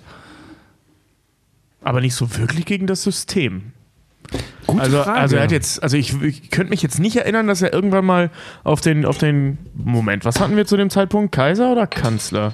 Das war zu Zeiten, wir hatten noch einen noch Kaiser, und das Kaiser war zu Zeiten sein, ne? von Ja, ja, Bismarck das- halt auch. das war, das war, Aber Bismarck Es- war kein 1870er. Kaiser. ja, Nein, Kanzler. Bismarck war Der war Reichskanzler. Kanzler, aber es gab trotzdem noch unseren Kaiser Wilhelm. Ach ja, logischerweise gab es beides. Ja, Tobi, ey. Gut. Geschichtslehrer sollte ich werden. Das, Äh, äh, ja, aber der ist jetzt ja nie äh, auf, den, auf den guten Willi oder den Otto losgegangen. ja. Ähm, oder ähnliche Vertreter. Das war das zweite Deutsche Reich. Also, also wirklich eher auf dieses ganze, Weimarer Republik auch. Ja. also äh, auf die, auf die Nee, Wei- Moment, Moment. Weimarer Republik war später. Das war Weimarer später, Republik ja. war in den 20ern. Genau, das war direkt, äh, ähm, das war unmittelbar Ja. vor, vor Hitler. Hitler hat die Oh, Weimarer. Republik, Also pass auf, die es gab- Verfassung der Weimarer Republik benutzt, um äh, ähm, dieses, wie hieß dieses Gesetz da durchzuboxen? Weiß ich nicht mehr. Order 69. Die Order Oh, okay, 69. Entschuldigung, Mi- Mia Culpa, Mia Culpa. Tut mir leid, tut mir leid. Ich dachte, die Weimar, ich dachte, ich Ja, hatte eben gerade im Kopf, dass ähm, die, dass die sehr viel früher losgehen. Nee, die gingen irgendwann in den 20ern los. Ja, genau. Entschuldigt. Äh, Also nach dem Ersten Weltkrieg. Also das war die Zeit Ah, zwischen dem Ersten und dem Zweiten Problem. Ja, Weltkrieg. nee, entschuldigt wirklich. Ja, das also ist nicht schlimm. Ja, das ist halt echt, das ist ein, als Deutscher, das ist ein grober gemeiner. Das kann man schon mal sagen. Ich weiß jetzt immer noch nicht, ob zu der Zeit wirklich äh, Otto von Bismarck gelebt hat. Gefühlt ist er über 100 Jahre hat er Mhm. regiert. War aber, glaube ich, nicht der Fall. Nee. Ähm, worauf wollte ich hinaus? Genau, dass er eben nicht die, das System an sich als, als böse betrachtet hat, sondern die kleinen Autoritäten, also nicht die großen Fernen, die irgendwo in München saßen, sondern ähm, die bösen innerhalb der Dorfschaften, weißt du, der, der, der kleine Tyrann des Priesters, des Lehrers, des, des bösen Bäckers, äh, also der, der, der, der ähm, wirklich, also die, die Machtgefüge, die auf den Alltag einen direkten Einfluss hatten und nicht nur ein obergeordnetes System. Ich sag ja, ähm, äh, ähm, willkürliche Machtausnutzung Genau, halt ja, ja. zum Beispiel halt damals zu preußischer Zeit halt einfach so eine ein Lehrer, der sich um 100 Buben oder sowas gekümmert hat und die halt einfach Zucht und Ordnung, der die verdroschen hat, mit Ruten gepeinigt, ja. wahrscheinlich auch schikaniert hat ohne Ende. Halt so. Das hat sich mega hart auf den halt einfach ausgewirkt. Aber, und das finde ich halt so krass, äh, Querdenker, der nicht ankam und seinerzeit offensichtlich weit voraus war auch. Das, das finde ich irgendwie geil. Und Ja, der, der klingt halt wie so ein Typ, der in den 80ern, also in den 1980ern geboren wurde. ja, eigentlich schon. Eigentlich schon. Seiner Zeit halt auf jeden Fall sehr voraus war. Ganz kurz, um das Ganze richtig zu stellen, ich habe mir noch mal hier ge gegoogelt, um unser Schulwissen aufzufrischen. Otto von Bismarck war von 1871 bis 1890 erster Reichskanzler des Deutschen Reiches. War man ja nicht ganz falsch. Eine, Nee. eine Figur mit, mit, mit viel Licht, aber auch viel Schatten, der einerseits dafür verantwortlich war, dass das deutsche, die, das, die, dieses, dieser verrückte, viel, viel ähm, Flickenteppich. Flickenteppich des alten äh, römischen Deutschen Reiches ähm, sich zu einer Föderation zusammengefunden hat, der halt auch sozusagen den Sozialstaat erfunden hat. Genau, ich gerade sagen, ja. Also der halt wirklich diese Idee erfunden hat, dass sich die Gesellschaft um den Einzelnen kümmert. Der halt aber auch andererseits Leute wie Wilhelm II. und Hitler direkt oder indirekt unterstützt hat. Zuckerbrot und Peitsche halt, ne?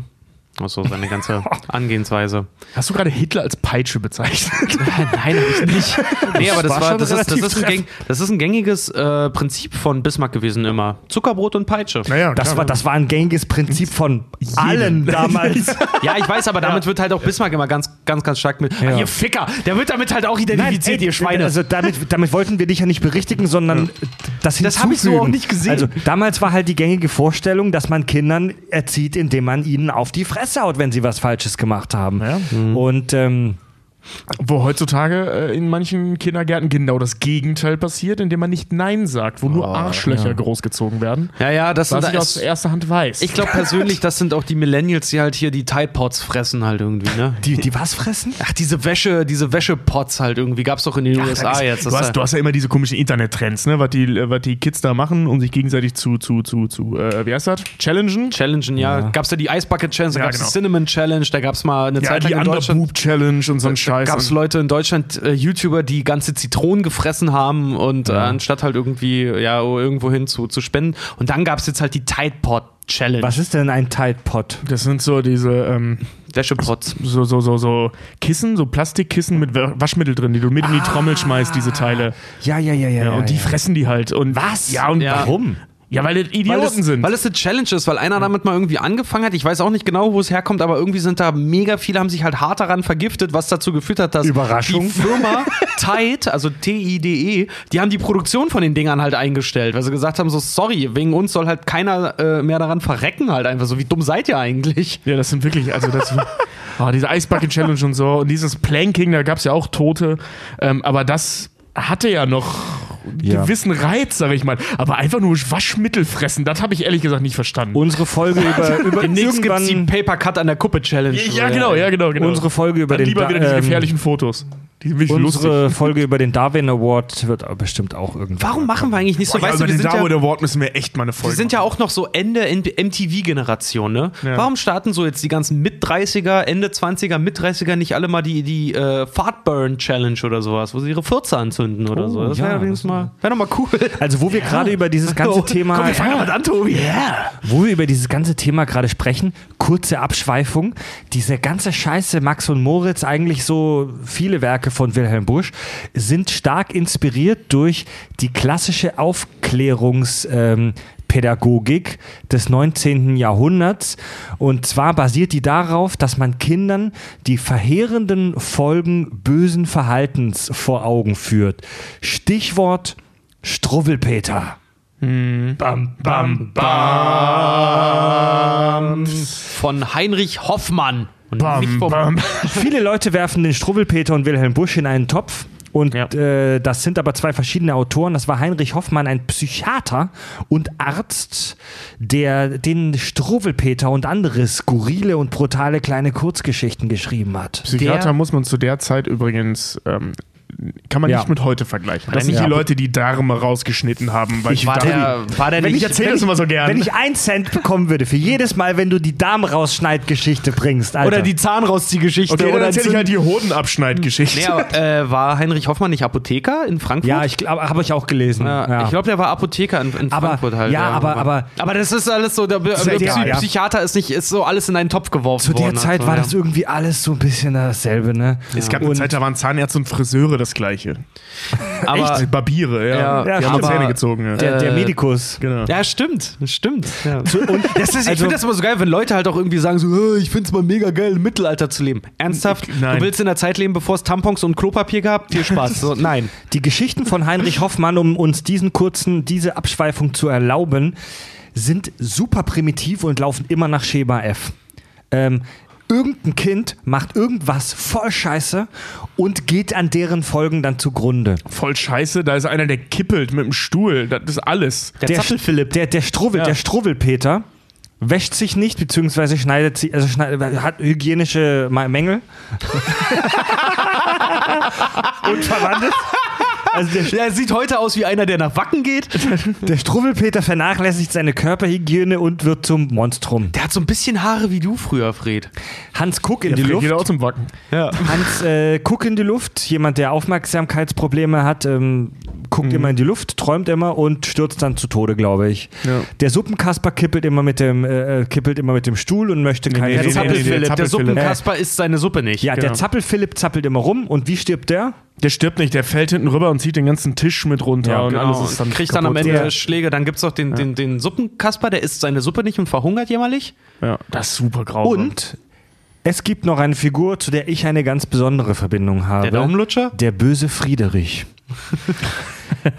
also, das kennen bestimmt viele. Im Kindergarten oder in der Grundschule werden solche Geschichten nach ähm. Und ich kann mich noch erinnern, der evangelische Kindergarten Kieselbronn, es war dieser eine Sommer, Oh, das geht nicht gut los. es war dieser eine Sommer, wo ich mein Talent für die Bühne entdeckt habe. Du standst also weil versehentlich haben- nackt mal im Theater und hast Wir- gemerkt, du gehörst auf die Bühne. Wir haben die Geschichten nachgespielt von Heinrich Hoffmann, eben diese ganzen, die wir gerade da auf, ne, beim Sommerfest des Kindergartens und ich wurde tatsächlich für eine Hauptrolle ausgewählt. Und zwar für den bösen Friedrich. Und wieso wurde ich dazu ausgewählt? Weil ich Frederik heiße und die, und die Kindergärtnerin es lustig fand, dass Frederik den Friedrich spielt. Tja, deutsches Casting. Halt echt. Der böse Friedrich quält, der ist halt so ein mega fieser Motherfucker und quält die Tiere und äh, ich weiß gar nicht mehr, was am Ende mit ihm passiert. Oh, das weiß ich gerade auch nicht mehr. Das ist auch Aber da gibt es doch noch einen, der sich immer über Schwarz lustig macht und äh, dann Ja. schwarz angemalt wird. Ganz genau. Nee, verkohlt wird, glaube ich sogar. Nee, ne? nee, der wird in so einen Topf getunkt. Ah, genau, ja. Und dann gibt es halt noch den, den der, der am Daumen immer lutscht. Genau, dem die Daumen abgeschnitten werden Dem mit die einer Daumen- riesigen Schere. Daumen abgeschnitten Und werden. ja, vom derjenige, der seinen, ich weiß nicht mehr, wie der heißt, äh, seinen Schirm aufmacht bei Regen und dann wegfliegt Die- die- und nie wieder gesehen Der wurde. fliegende irgendwas. Der, äh, die Brandmarie gibt es auch, wo die Katzen dann noch um ihre Asche Ja, stimmt. der mit, fliegende Robert. Der fliegende Robert, ja, genau. und genau. Und dann die Marie, die mit den äh, Streichhölzern spielt und verbrennt. Ja. Mann, ich- meine Fresse, ey. Aber das ist doch so, die werden, die werden auch immer, äh, ich glaube, äh, wegen ihrer, ihrer Brutalität auch immer in einen Topf geworfen. Dabei ist Hoffmann und, und, und Bush, wenn man die mal genauer betrachtet, eigentlich ziemlich unterschiedlich. Klar, die haben beide äh, Kinder immer zum Thema, aber bei Hoffmann gibt es am Ende immer eine Moral. Bei Ja, Bush hat einen nicht. lehrhaften Charakter. Genau, ja. die, ist zwar, die Moral ist zwar sehr primitiv. Wenn du A falsch machst, passiert B. Aber es ist, eine, es ist eine ganz klare Botschaft. Wenn du A machst, passiert B, das ist so geil. Hier, Kind, lies das. Und ja, wenn du an deinem Daumen lupfst, schneide ich dir die Finger ab. Das, das Ja, ja, du, der traumatisiert Kinder seit 1800 schlag mich tot. Ich weiß von meiner, von meiner Freundin, der Neffe, sie hatte halt, sie hat original diese Geschichte halt mal auswendig gelernt. Also Frieda hat die Geschichte halt mal auswendig gelernt, hat das ihrem Neffen erzählt so lange äh, und so gemeinwohl halt doch, dass er als Kind wirklich Schiss hatte, seinen Daumen in den Mund zu nehmen. Ja. Angst ist die beste Therapie manchmal. Wir haben bei Facebook ähm, jetzt tatsächlich erst vor ein paar Stunden ähm, ein Bild gepostet auch von Max und Moritz, wo der Bäcker gerade die beiden Übeltäter in den Ofen schiebt und haben gefragt, äh, zeigt ihr sowas euren Kindern? Und viele Hörer haben geschrieben, zum Beispiel unsere liebe Hörerin Jennifer Dudek.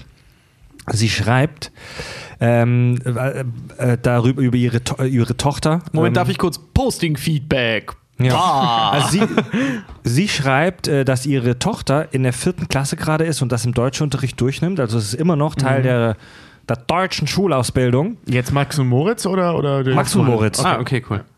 Und ähm, Jennifer schreibt äh, darüber, dass ihre Tochter meint, im TV kommt weitaus Schlimmeres. Max und Moritz seien selber schuld, wenn sie immer blödes Zeug machen.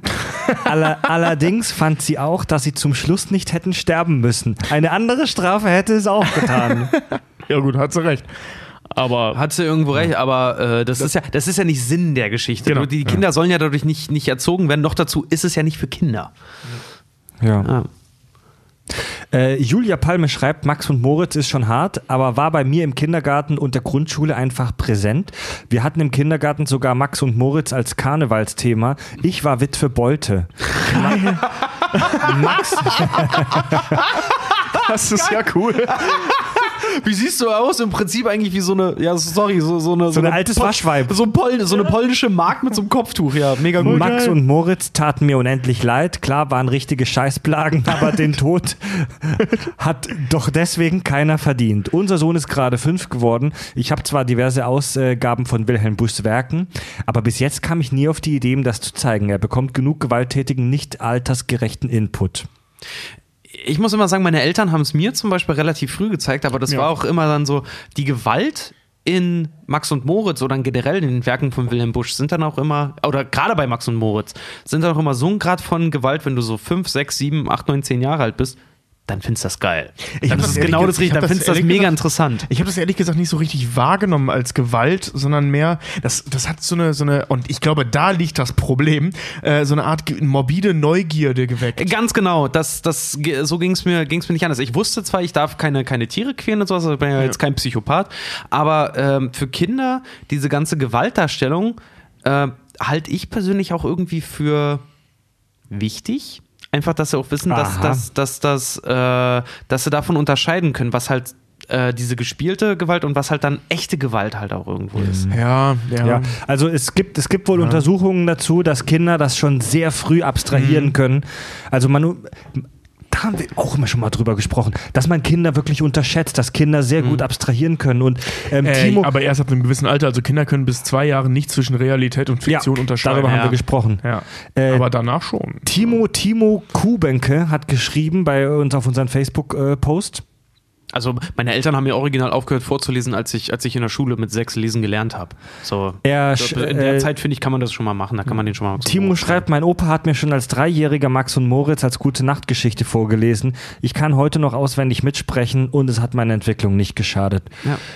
Naja, also- sagt der und das Hörer von uns. Also, Also das ist jetzt natürlich, also das ist, das ist jetzt mal wieder klassische anekdotische Beweisführung. Also eine einzelne Person sagt, es war so, ich habe das so erlebt, aber Ja, gut, bei also, mir war's auch so. Also sind wir mal ehrlich, wir haben das alle früher Ja, gelesen und ja. gezeigt gekriegt und wir, doch sind nicht, wir sind nicht also ich kenne, traumatisiert. glaube ich, niemanden aus meiner Generation, der nichts mit Max und Moritz als Kind zu tun hatte. Ja, vor allen Dingen, das ist doch, ja, so brutal es auch ist, so Lehrerlempe, seine, seine Pfeife explodiert, dem fackelt das alles weg, aber als Kind siehst du das halt nicht als brutal an, da findest du es witzig, so vielleicht sogar noch, weil es halt auch diesen Slapstick-Charakter ja, hat. und vor allem, weil, es worüber ein Lehrer ist, der da auf die Finger kriegt. Ja, vor allen Dingen, das ist halt auch noch so, worüber lachen Kinder? Ja, äh, der Klassiker, Tobi sag's immer so schön beim Impro, ja, der dicke Junge, der hinfällt. Ja. Darüber darüber lachen Kinder. Ja. Darüber lachen noch Erwachsene. Ja, auf jeden Fall. unser, äh, unser, unser lieber Hörer Elvis äh, hat uns geschrieben, dass. Ähm, ja, der echte Elvis hat uns geschrieben, dass er seinen Kindern tatsächlich äh, keine solchen Oldschool-Geschichten vorliest, sondern dass er ihnen eher moderne Sachen vorliest. Ähm, er liest ihnen tatsächlich Spider-Man teilweise vor, lässt, aller, lässt mhm. allerdings absichtlich äh, Sachen wie zum Beispiel den Tod von Onkel Ben dann weg. Wie alt sind seine Kinder? Hat er das geschrieben? Hat das äh, er schreibt hier meiner Zweijährigen. Ah, genau. okay. Und er schreibt, Gewalt in solchen Geschichten finde ich nicht mal das Schlimmste, sondern eher, wie damit umgegangen wird. Ja. Wenn du nicht hörst, kommst du in den Ofen. Ist für mich gleichzusetzen mit, wenn du nicht hörst, bekommst du eine hinter die Ohren. Ja. Mehr Geschichten, die zeigen, wie es geht und nicht, wie es nicht geht und was denen dann angeblich passiert. Das weckt nur Furcht und was Zorn, Furcht und Aggressivität erwecken, wusste schon Meister Yoda bei Arschlochkind Anakin. Gut, kann, ich weiß, Aber also, hat er nicht ganz unrecht. Also will, so muss ich ganz ehrlich, will ich mich gar nicht großartig zu äußern, weil wir haben keine Kinder ja, das und stimmt. Das ähm, stimmt, ja. wir, wir, haben keine Kinder und wir stecken da halt auch nicht in, in seinen Schuhen. Also da. Nee, aber ich finde ich find seinen Gedankengang sehr schön, zu ja. sagen, ähm, dass man in der Kinderliteratur jetzt nicht unbedingt auf ähm, altersgerechten Quatsch da äh, achten soll. Quatsch, wie gesagt, ich habe keine Kinder. Ähm, ich betrachte das von außen. Ähm, aber diesen Ansatz zu sagen, weniger zeigen, was gemacht werden soll, nicht was nicht gemacht werden soll, finde ich sehr interessant. Also gerade Spider-Man jetzt so als Beispiel, ähm, da auch zu wählen, dass man dem Kind halt ähm, vorlie vorliest und zeigt, wie jemand als guter Mensch, und das ist Spider-Man ja, ähm, so die Bösen besiegt und ein cooler Typ ist und ein netter Kerl ist, ein Außenseiter ist und bla bla bla. Ist ja sowieso eine pädagogisch verhältnismäßig wertvolle Geschichte. Äh, verhältnismäßig. Ja, große Macht ähm, bringt große Verantwortung mit sich. Ne? Ja, genau. Und das eben aber auch, dass er Außenseiter ist und gleichzeitig hält und bla. Und ähm, die Idee, also diesen Gedankengang finde ich nicht schlecht, anstatt mhm. immer nur zu zeigen, meine Eltern haben das immer. passiert B. Meine Eltern haben das immer ganz gut entschärft. Immer wenn sie mir Max und Moritz oder halt auch Struwwelpeter vorgelesen haben, war das immer, haben sie immer gesagt, siehste, Früher hat man das so gemacht. Stimmt, das haben mein Vater Meine Eltern haben immer ja. zu mir gesagt, immer ja. mit dem Zusatz, das hat man früher so das gemacht. Ist, das ist ganz clever wahrscheinlich. Das stimmt, das hat mein Vater auch immer gemacht. Aber mein Vater hat mir das immer ungeschont vorgelesen, weil er dann auch selber auch, der hat sich selber immer dabei kaputt gelacht. Also beim hundertsten Mal dieselbe Story von Willem Busch vorlesen, hat er immer noch selber gelacht. Ich hab, es ist auch ähm, dann immer so, so, weiß nicht, wenn Kinder, da, wenn, wenn Kindern das vorgelesen wird, ich, ich kenne es auch selber von meinem Vater halt zum Beispiel, ne? Mir war die Story, war mir scheißegal, die mir mein Papa vorgelesen hat. Hauptsache mein Papa liest mir vor. Ja, so. ja da, da, war ich als Kind anders. Ich war irgendwann voll genervt davon, dass Papa mir immer mit dem Knopf vorgelesen hat, weil ich das selber lesen wollte. Und dann hat Papa mir gezeigt, wie das geht. Ah, das war süß. Oh, süß. Ja. Ich, ich habe irgendwann immer Mickey Maus Hefte rausgesucht, die mein Papa mir vorlesen sollte. ich habe ähm, versucht, in den äh, unendlichen Weiten des Internets was zu finden zu äh, Literatur, Gewaltdarstellung, ähm, wie Jugendliche darauf reagieren und so weiter. Und das Thema ist super ähnlich wie die Geschichte mit den Games. Wir haben in der GTA-Folge ja schon mhm. mal über Killerspiele und Gewalt in Spielen, wie das auf Jugendliche wirkt und so gesprochen. Und im Prinzip ist das fast die gleiche Rede. Es ist super schwierig zu erforschen, weil du in der Forschung einfach in, in solchen Versuchaufbauten einfach wie, wie willst du erforschen, was macht Leute äh, aggressiv? Das ist super, super schwierig. Ich kann es ja, sagen. Es gibt damit sicher Mittel und Wege, aber die sind nicht legal. Es gibt. Äh, ja, also. ja, sorry. Was, was macht ja. Leute aggressiv? Ich habe hier ein Lineal mit einem, äh, mit der Spitze von einem Zirkel und damit werde ich dich jetzt knuffen, bis nein, du nein, sauer du könntest, du könntest zum Beispiel einen Versuchsaufbau nehmen, indem du ähm, frisch geborene eineiige Zwillinge nimmst und beide zwölf Jahre lang mit unterschiedlichen Medien vollballerst. Ja, das, also wenn du, wenn du wirklich hundertprozentig wissenschaftlich safe sein willst, aber halt mega unethisch, ja. müsstest du das machen. Ja. Und zwar mehrere Versuchsreihen mit jeweils unterschiedlichen ja. Zwillingen und die müssen eineiig sein. Und du, das muss jahrelang gehen. Genau, du ja. bräuchtest wirklich, du bräuchtest wirklich zwei genetisch gleiche Menschen oder sogar noch viel mehr. Ähm, deswegen nimmt man ja auch weiße Mäuse, weil man die super klonen kann, beziehungsweise weil die sich eigentlich selber klonen. und ähm, siehe unsere Piggy and the Brain Folge. Du bräuchtest im Prinzip mehrere genetisch äh, perfekt gleiche Wesen und deren Leben müsstest du über Jahre ja wenn nicht sogar Jahrzehnte perfekt erfassen. Und manipulieren. Und manipulieren. In der Realität wird auch so halbgares Zeug hinge, äh, hin, äh, benutzt, ja. wie haben wir schon drüber gesprochen. Leute, die dann andere, für andere das Essen würzen sollen und wenn die schärfer würzen, geht man davon aus, dass sie aggressiver sind. Klingt echt, ja, man, echt merkwürdig. Ja, also man kann da ja, da, da diese Versuchsreihen, diese entschärften Versuchsreihen sind super komplex, ähm, was die Daten und so angeht. Mhm. Ähm, das ist schon relativ safe dann, was da hinten rauskommt. Ähm, aber man kann es halt nicht zu 100% sagen, weil halt eben auch einfach Ja. die Studiendauer nicht über 10, 15 Ja. Jahre geht. Also du müsstest ja, um das jetzt wirklich zu erforschen, müsstest du im Kleinkind, äh, Kleinkindalter anfangen und die Auswertung erst mit 25 anfangen. Absolut richtig. Dass du die ganze. Pubertät, also die ganze Entwicklung, die Präpubertät, die Pubertät, die Postpubertät und das junge Erwachsensein ähm, mit erfassen kannst. Und dann so mit 25, 26 oder so, dann ist man im Prinzip ja weitestgehend fertig. Und da kann man anfangen Ja. auszuwerten. und krass, das, das, habe ist ich halt völlig illegal. Und Ja, das ist ja voll, du, du, hast einen, du hast einen total kaputten, nicht mehr biegsamen ja, Menschen. wei- weißt du ja nicht. Und äh, das habe ich jetzt neu gelesen, fand ich auch eine ganz witzige, wenn auch etwas skurrile Idee bei so einem Test, dass die Leute für jemanden, der nach ihnen in den Raum kommen, ein unangenehmes Reu Geräusch einstellen sollen von der Lautstärke her. Da hast du irgendwie so ein ganz ekliges Geräusch, wie jemand an der Tafel kratzt oder so. Und du kriegst zuerst irgendwelche Texte oder Filme oder sowas gezeigt. Und dann sollst du dieses Geräusch einstellen. Und die Idee ist, wenn jemand in einer aggressiven Gemütshaltung ist, stell dir dieses unangenehme Geräusch lauter für denjenigen, der als nächster in den Raum kommt. Ja gut, aber da spielt viel zu viel Vorprägung Ja. halt auch. Also mit. das- also wenn du von Natur aus sadistischer bist oder ganz blöd, schwerhöriger als andere Personen, Also was du halt man, auch lauter. was man bei Ich vielen habe mal solchen... gelesen, dass Chips, Chips und Kekse essen zum Beispiel gegen Aggression helfen soll. Wenn du wütend bist, Chips oder Echt? Keks essen. Ja, weil durch das, durch das Crunchen und durch den wirklich ähm, so, durch diesen Zerstörungsvorgang. durch diesen Zerstörungsvorgang, den du mit dem Kiefer halt auch wirklich mit Kraft ausübst, soll sich Aggression lösen. Also was ich jetzt auch neu, äh, neu gelesen habe und was ich sehr interessant fand, also so, so merkwürdig und fragwürdig die Aussagekraft von solchen Versuchen jetzt auch ist, was man wohl rausgefunden hat, ist, dass die Art des Mediums relativ unwichtig ist. Sprich, ob jemand einen Film sieht von jemandem, der eine Granate wirft und die explodiert, oder ob er einfach nur das Wort Granate geschrieben sieht auf einem Blatt Papier, macht finde ich, find ich super interessant, macht keinen so großen Unterschied. Das wage ich zu bezweifeln, ähm, weil das, das Wort, also wenn du das Wort Granate geschrieben siehst und das die Assoziation auslöst, was man in einem Film sehen würde, würde voraussetzen, dass du das entweder live oder in einem Film schon mal gesehen hast. Weil ähm, wenn du noch nie eine Explosion gesehen, also ich habe noch nie eine Explosion gesehen live. Doch, stimmt nicht. Ich habe mal gesehen, wie ein Haus gesprengt wurde. Aber ich habe noch nie eine Granatenexplosion gesehen. Ja. Ja? Ähm, weiß aber, wie das aussieht, weil ich das in tausenden Filmen und, und Archivaufnahmen und so weiter gesehen habe. Ähm, also ich weiß im Prinzip, wie das aussieht.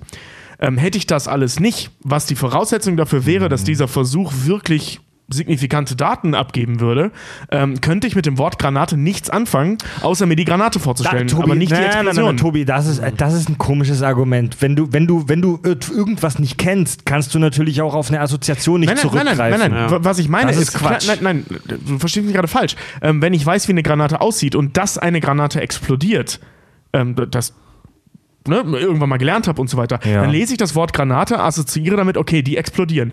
Dann sehe ich eine Explosion in einem Film.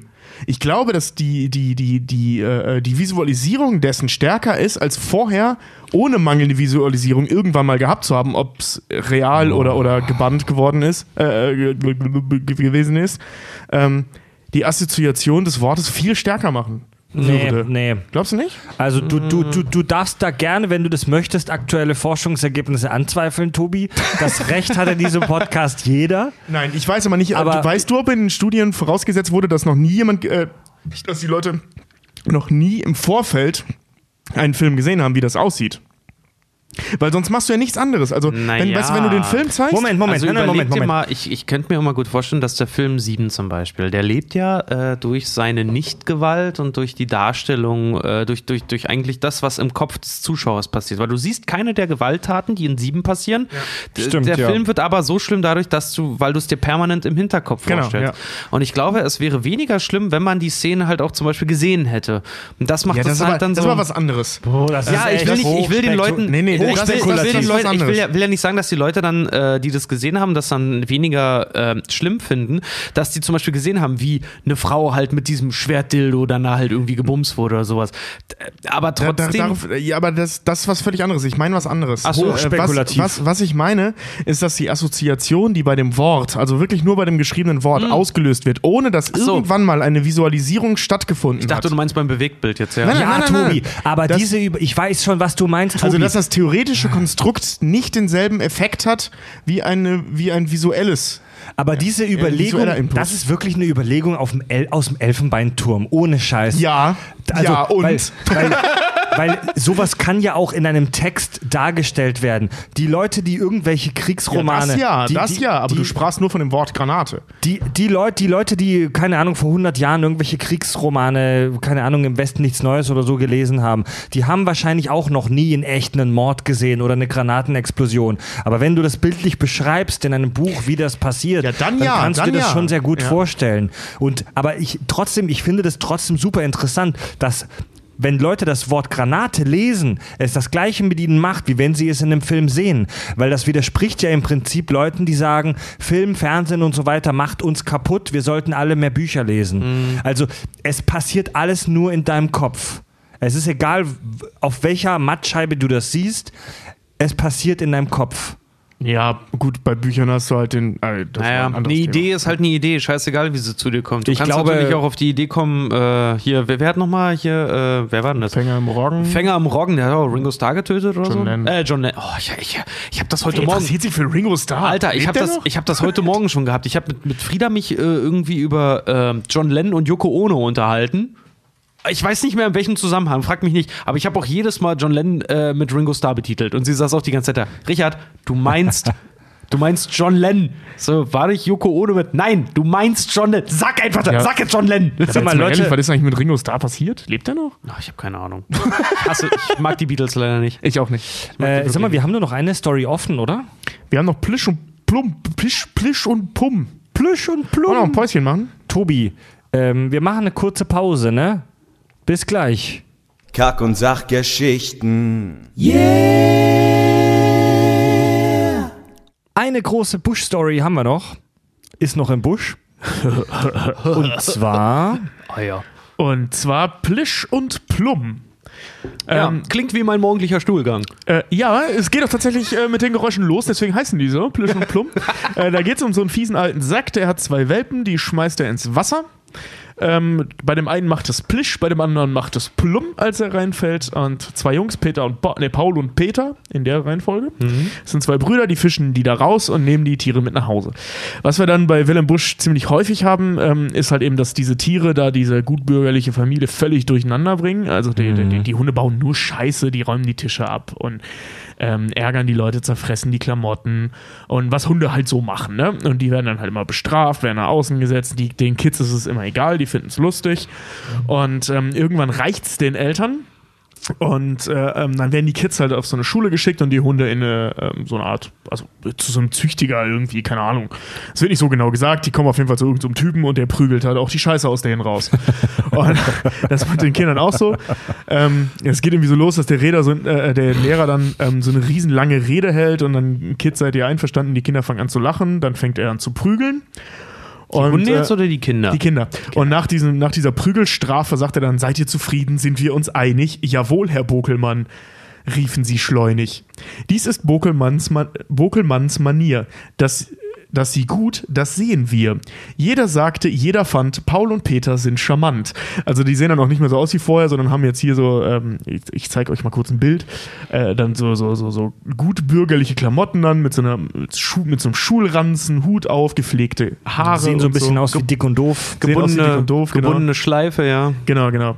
Äh, sind charmant. Uniformiert auch- sind sie auf jeden ja, Fall, ja. Eben, ähm, aber auch für Plisch und Plum nahte sich das Studium. Und die nötige Dressur ganz wie Bockelmann verfuhr. Also dann sieht man halt, wie zwei Jungs auf die Hu- Hunde einprügeln. Bald sind beide Kunst geübt, daher allgemein beliebt. Und wie das mit dem Recht geschieht, auf die Kunst da, äh, folgt der Profit. Ja. Weil äh, danach verticken die die Hunde dann eben für äh, Kohle und alle freuen sich, die äh, Familie ist froh, die Kinder sind froh, dass die Hunde weg sind und die einen Haufen Kohle gekriegt haben und der alte Sack ärgert sich, dass er die Hunde eigentlich töten wollte.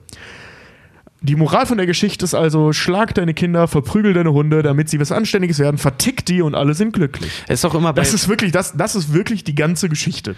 das ist auch bei, bei Wilhelm Busch auch immer so das Ding, er zeigt doch ganz, ganz oft immer in seinen äh, Geschichten so fehlgeschlagene Drillversuche. Also wo auch immer versucht wird, den Ja. Menschen das Schlechte halt irgendwie wirklich brutal rauszuprügeln. Ja, wie bei- bei- und es im Endeffekt ja nichts bringt und dann nur der Tod irgendwie die, die logische Ja, Konsequenz dessen Lenchen, sein kann. bei der Helene. Ja. Ja, Max und Moritz halt auch, ne? Ja, genau. Dorf war nicht traurig, dass die halt tot waren, weil ah, denen ist Hopfen und Malz verloren, die sind ja. Äh, Ja, und hier ist es halt eben so, dass er dieses, ähm, dieses gutbürgerliche Bild von Drill und Anstand, das dann zur Not halt reingeprügelt wird, eben, ähm, ich sag mal, auf eine sehr sarkastische und sehr bösartige Art auch feiert. Ne? Das ist halt eben so, ja, ja, seht ihr, jetzt lest ihr das und ihr seid geschockt, weil die Kinder froh sind, dass die Hunde verkauft wurden, weil die Geld brachten. Ja, seht ihr das? Und so seid ihr. Genau so seid ihr. und keiner kauft meine Bilder. Also es gibt halt eben, wie gesagt, nicht beim Schrubbelpeter eine Lektion dahinter, sondern wirklich einfach nur so ein Spiegel ins Gesicht. Ja. Und hier ähm, ohne diese unlogischen oder ich sag mal unrealistischen Mordnummern und so weiter, sondern eine echt kleine, nachvollziehbare Geschichte. Kinder, die Hunde kriegen, die unartig sind, die Hunde werden erzogen, die Kinder werden erzogen und die Hunde bringen dann sogar noch Profit ein. Also es ist Ja. echt äh, eine ziemlich bittere Nummer, die wahrscheinlich, ich könnte mir vorstellen, ich weiß es nicht, ich habe dazu nichts gefunden, ähm, äh, wahrscheinlich sogar genau so in seiner Nachbarschaft irgendwo passiert ist. Ja. Das, die auch ähm, jetzt auf einen Superlativ halt auch hoch, hoch exponentiert. Ähm, die Kinder werden ja auch gedrillt und dressiert. Genau, genau. Ne? Und dann Das ist genau es halt das auch so Gleiche, ja. im Zeichen der Kunst. Äh, was sagt er dann? Ist das gute Recht der Profit dann am Ende, ne? äh, Sekunde, Und ich lese das nochmal. Dass das halt auch so, so der Profit für alle. Die Eltern profitieren, die Kinder profitieren, weil sie die, die Hunde verkaufen und der Lehrer profitiert halt auch. Ja, ne? genau. Ja. Bald sind beide Kunst geübt, daher allgemein beliebt. Und wie das mit dem Recht geschieht, auf die Kunst folgt der Profit. Ja. Ja. Das ist schon echt übel. Vor allem, dass dieser alte Sackte sich dann darüber noch ärgert. Weil die retten dann nämlich so einen Politiker irgendwie, also die Hunde retten so einen Politiker aus dem, äh, aus dem Wasser und deswegen kauft er den diese Hunde ab. Für relativ viel Geld. Wie viel war das? Äh, Klassische Erfolgsgeschichte aus Hollywood. So. Also 100 Mark. Worüber wir noch äh, gar nicht gesprochen haben, was aber schon so ein paar Mal mitgeschwebt ist, Wilhelm Busch wird auch genannt der Urvater oder auch der Großvater des Comics. Er äh, hat auch äh, wohl gesagt oder verraten über seine Arbeitsweise, dass er eigentlich fast immer erst die Bilder gemalt hat Und dann die Texte. und sich dann dazu die Verse aus den, aus den Fingern gesaugt hat. Und dass du so, so mit kurzen Texten illustrierte Bilder hast, das war tatsächlich relativ neu. Also er war wirklich ein, also das waren keine Comics, die er gemacht hat, aber er war damit schon so eine Art Wegbereiter für den Comic. Es heißt doch, ähm, er hat doch noch einen anderen Titel und zwar äh, der Vater des Storyboards. Und zwar so wie Max und Moritz gezeichnet sind, auch, gibt es auch viele Filmschaffende, die sagen, das ist ein perfektes Storyboard. So, weil du kannst alles, auch wenn du nicht alles siehst, kannst du es perfekt, dein Verstand schafft es trotzdem perfekt miteinander zu verknüpfen, dass du dir die Sachen, die er ausgelassen hat, äh, trotzdem in die Geschichte in deinem Kopf mit zusammensetzen kannst. Dazu muss man sagen, also für alle, die das nicht wissen, Storyboard ist zum Beispiel im Film, das gibt es in mehreren Bereichen. Ähm, Im Film ist es so, dass du ähm, das Drehbuch nimmst und dir überlegst, welche Kameraeinstellungen könnte man verwenden, ähm, wie würden die Bilder dann aussehen und die bringst du dann halt eben zu Papier. Also dass man zum Beispiel in einer Dialogsituation, also man hat ein, äh, in dem Drehbuch steht, Richard sagt zu Tobi das, Tobi sagt zu Richard das und dann gehst du hin und zeichnest dafür ein Storyboard. Das heißt, du siehst im ersten Bild Richard, wie er was sagt, im zweiten Bild mich, wie er was sagt, äh, wie ich was sage und ähm, das Ja. dann halt eben im Wechsel. Und damit hast du den Film ähnlich wie ein Comic aufgebaut, karikatiert, karitiert, Um das- um das, kapituliert, ähm, Schwierig, ne? Kar kar karikiert, Karikiert. karikiert. Karikiert, ja. Genau. Ah, Okay. Und ähm, ja, das ist im Prinzip ein Storyboard. Das ist so der nächste Schritt nach dem Drehbuch, das äh, vom Kameradepartement Einfach um, weil, weil von bei, bei, bei dem Film arbeiten halt ganz viele Leute mit, nicht nur die, die die Geschichte in- und auswendig kennen. Und damit das für die schon mal so ein bisschen visualisiert Genau. ist, dass du denen zeigen kannst, ey, so und so wird die Szene aussehen, macht man da schon mal so eine, so eine, so eine ganz einfache Comic-Version davon. Es gibt drei ähm, Arten, ein Drehbuch halt darzustellen für das gesamte Team. Das ist einmal das Drehbuch, das Dialogbuch, wo alles drinsteht, das, was wir auch so kennen, halt, äh, was Ein Text was ja, halt. glaube ich, jeder schon mal gesehen hat, diese Texte mit diesen eingerückten Dialogzeilen und so. Das ist das Drehbuch. Dann gibt es halt eben das Storyboard, wo man wirklich einfach nur die Bilder sieht, auch komplett ohne Text, also sind keine Sprechblasen eingezeichnet oder so. Einfach nur die Bilder. Das ist so zum Beispiel für das Lichtdepartment, für das Kameradepartment recht, äh, relativ wichtig. Und dann gibt es noch die Floorplans. Das ist so eine Art, ähm, wie so eine Bauskizze. Also man hat so den, den Umriss von einer Wohnung zum Beispiel, wie man das auch so aus, aus äh, ähm, Anzeigen kennt, wenn man eine Wohnung mieten möchte. Und da wird dann eingezeichnet, wo welche Kamera steht, wo welche Figur steht, in welche Richtung sie schaut und wie die Kameras sich bewegen. Und diese drei sind praktisch die, äh, die, die Blaupause für das Drehen eines Films. Die heilige Dreifaltigkeit. genau. Ja, fassen wir zusammen. Wilhelm Busch, Also, das wahrliche, mental misshandelte Muttersöhnchen äh, mit autoritärem Komplexen, also ich, der keine also, Moral, sondern nur Botschaften hatte darüber, wie einzigartig er eigentlich ist. also ich muss sind alle anderen. Max und Moritz ja echt, ist ja echt eine krasse, eine krasse Erfolgsgeschichte, weil das wurde in x Sprachen übersetzt mittlerweile, ist nicht nur in Deutschland, sondern in vielen Teilen der Welt bekannt. Ich muss sagen, so brutal das ist und so sehr wir uns jetzt auch über Dinge lustig gemacht haben und die kritisiert haben, ich muss sagen, ich finde es ich find's gut, dass Kinder heute noch in der Schule damit in Kontakt kommen, weil es ist einfach ein Stück deutsche Kultur und man, man lernt halt auch über diese Geschichten tatsächlich, die, finde ich, die deutsche Sprache echt gut kennen mit diesen stimmt. Versen. Ja. Und man lernt halt auch was über die damalige Zeit. Ja, Vor allen Dingen was über die Thema- damalige Zeit, weil äh, ich hatte irgendein Germanist hat sich auch, hatte ich ein äh, ähm, Interview gelesen, halt auch über Bush, der halt auch meinte, so grammatikalisch ist der Mann der Tod. Weil er halt einfach auch so Worte, die einfach nur gut klingen, miteinander verbunden hat, sodass aber- das so locker ja. und schön von der Zunge geht und sich gut vortragen lässt. Äh, aber er redet schon, es klingt alles schon immer ziemlich nobel. Und Aber- vor allen Dingen hat es diesen bestimmten Singsang immer, wie man es vorliest. Aber das ist ja gerade bei so alten deutschen Gedichten, ich weiß jetzt ehrlich gesagt nicht, wie es in anderen Sprachen ist, ich vermute, dass es da auch Beispiele dafür gibt, aber das ist gerade bei so alten deutschen Gedichten super oft so, dass die, dass halt teilweise absichtlich eine falsche Grammatik benutzt wird, weil es halt einfach gerade cool klingt. Ja. Es gibt eine Sache, über die haben wir noch nicht gesprochen, ähm, obwohl ich das vorhin äh, mal vorgelesen hatte. Äh, nee, äh, weil ich das vorhin mal vorgelesen hatte, möchte ich das auch thematisieren. Das ist ähm, der, dieser Antisemitismusvorwurf bei ähm, Willem Busch. Oh ja. Ähm, er Ja. hat des Öfteren ähm, äh. Textzeilen, also wirklich mehrere Verse. Rassenfeindlichkeit auch generell ganz hart, auch mal gegen Juden und gegen Franzosen halt auch. Ja, immer. gegen Franzosen. Ja, gut. Ja, stimmt, gegen Franzosen. Ähm, das ist aber ganz böse gesagt wirklich einfach nur der Zeit geschuldet, weil die Franzosen und die Deutschen sich nicht so richtig gut verstanden haben zu der Zeit. Das macht es nicht besser. Ähm, logischerweise. Aber äh, ist halt so ein kulturelles Ding, so wie wir uns heute über Amerikaner lustig machen. Ne? Ja, klar. Ähm, aber eben, also ich habe ja bei, bei der Lenchen nochmal das mit dem, mit dem Juden, ne? Und der Jude mit krummer Ferse, krummer Nas und krummer Hose schlängelt sich zur hohen Börse, tief verderbt und seelenlos. Das ist schon wirklich ähm, explizit gegen den Juden. Ähm, das hat er, wie gesagt, ein paar Mal. Das ist bei, bei Plum, äh, bei Pisch und Plum kommt, äh, kommt es auch nochmal drin vor. Wir, wir hatten auch den Schneider Böck mit dieser Anspielung, dieses, Genau. das war zu der Zeit wohl so ein antisemitisches Klischee, dass Ja. der Schneider halt so ein Jud ist, der es mit den, der es im Genau. Stall mit den Ziegen treibt. Dann der Mann, der von, von der Lenchen, äh, der halt Schmöck heißt äh, ähm, und halt echt ein Wichser ist. Das, das, äh, ähm, ich habe ich hab mir da so ein paar Artikel drüber ähm, durchgelesen, äh, von, zum Beispiel vom Jüdischen Zentralrat in Deutschland. Die haben nochmal was zu veröffentlicht zu dem Thema. Und ähm, auch so aus anderen Zeitschriften. Ähm, das Problem an der Stelle ist, äh, es gibt relativ wenige Hinweise darauf, ob der Mann wirklich Antisemit war oder nicht. Es gibt Briefe an seinen Kumpel, dessen Namen ich gerade vergessen habe, den äh, ihr vorhin Erich genannt habt. Neumann. Neumann, genau. Ähm, wo er halt auch in den Briefen privat schlecht über Juden redet. Ja. Es ist aber nicht so, dass der von so einem, von so einem tiefen Hass irgendwie geprägt ist. Der hat auch nicht gewettert gegen Juden, Mhm. ähm, sondern was es eigentlich sogar noch trauriger macht, das war halt damals der Zeitgeist. ja. Ja. Ja, Und ähm, auf der Welle ist er aufgesprungen. Was wir vorhin schon mal hatten, das mit dem, er hat Das- nicht Kunst der Kunst wegen gemacht, sondern weil, weil die Leute das lesen wollten. Das- und das hat er dann halt eben auch mit, mit diesem Judenbild gemacht, dass er das übertragen hat. Das wollten die Leute halt lesen. Ja. Das macht es, wie gesagt, nicht besser. Das ist auch keine Entschuldigung. Nee. Aber es ist immerhin besser als aktiver ähm, aggressives Hetzen. Aber so. das- das, das- das war's nicht. Das habe ich auch gelesen, dass er halt auch nicht aktiver Antisemit war, der dagegen irgendwie, der sich da politisch engagiert hat, sondern das einfach so als gesellschaftliche Norm mit übertragen hat, weil es so Tonus halt war. Genau. Ne? Das macht es, wie gesagt, kein Stück besser. also Ja, wirklich gar ja. nicht. Ähm, das ist nach wie vor. Stichwort, ähm, Stichwort Richard Wagner. Ja. Äh, großer deutscher Komponist, Ritt der Walküren, Ring der Nibelungen. Großartige Songs, ja. Schon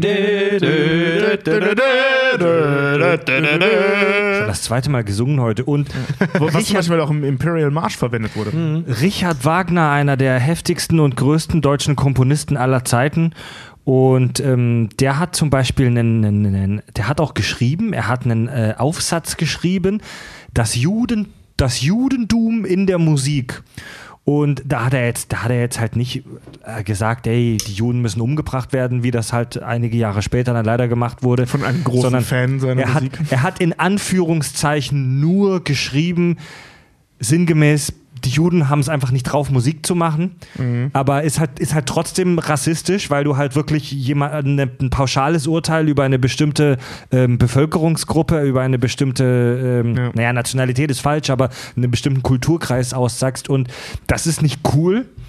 Aber wie du gerade gesagt hast, Tobi, das war halt zu der damaligen Zeit en vogue. Es war halt total normal, dass alle irgendwie so ein leichtes Vorurteil gegen Juden hatten. Und wie gesagt, das entschuldigt nichts. Aber du kannst jetzt halt auch nicht sagen, so Wilhelm Busch war der Antisemit vom Herrn, weil das waren die halt alle. Da musst du die, da musst du die damaligen gesellschaftlichen Verhältnisse anprangern und nicht Wilhelm Busch. Ja.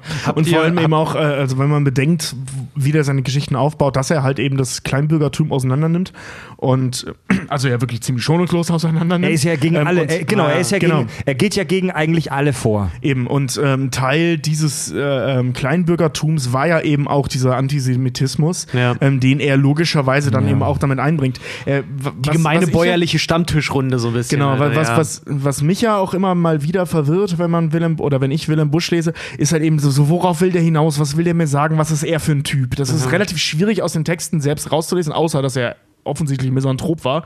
Ähm, Remit. und da, Also daher, Menschenfeind. ja, äh, aber daher kommt eben, glaube ich, auch das, dass der, dass man jetzt nicht sagen kann, dass er Antisemit im eigentlichen Sinne war, sondern einfach alles scheiße fand und sich eben diesem Klischee des antisemitischen Deutschen eben auch bedient hat und ähm, um Anerkennung zu gewinnen, halt einfach. um auch, ne? Anerkennung zu Ja. gewinnen.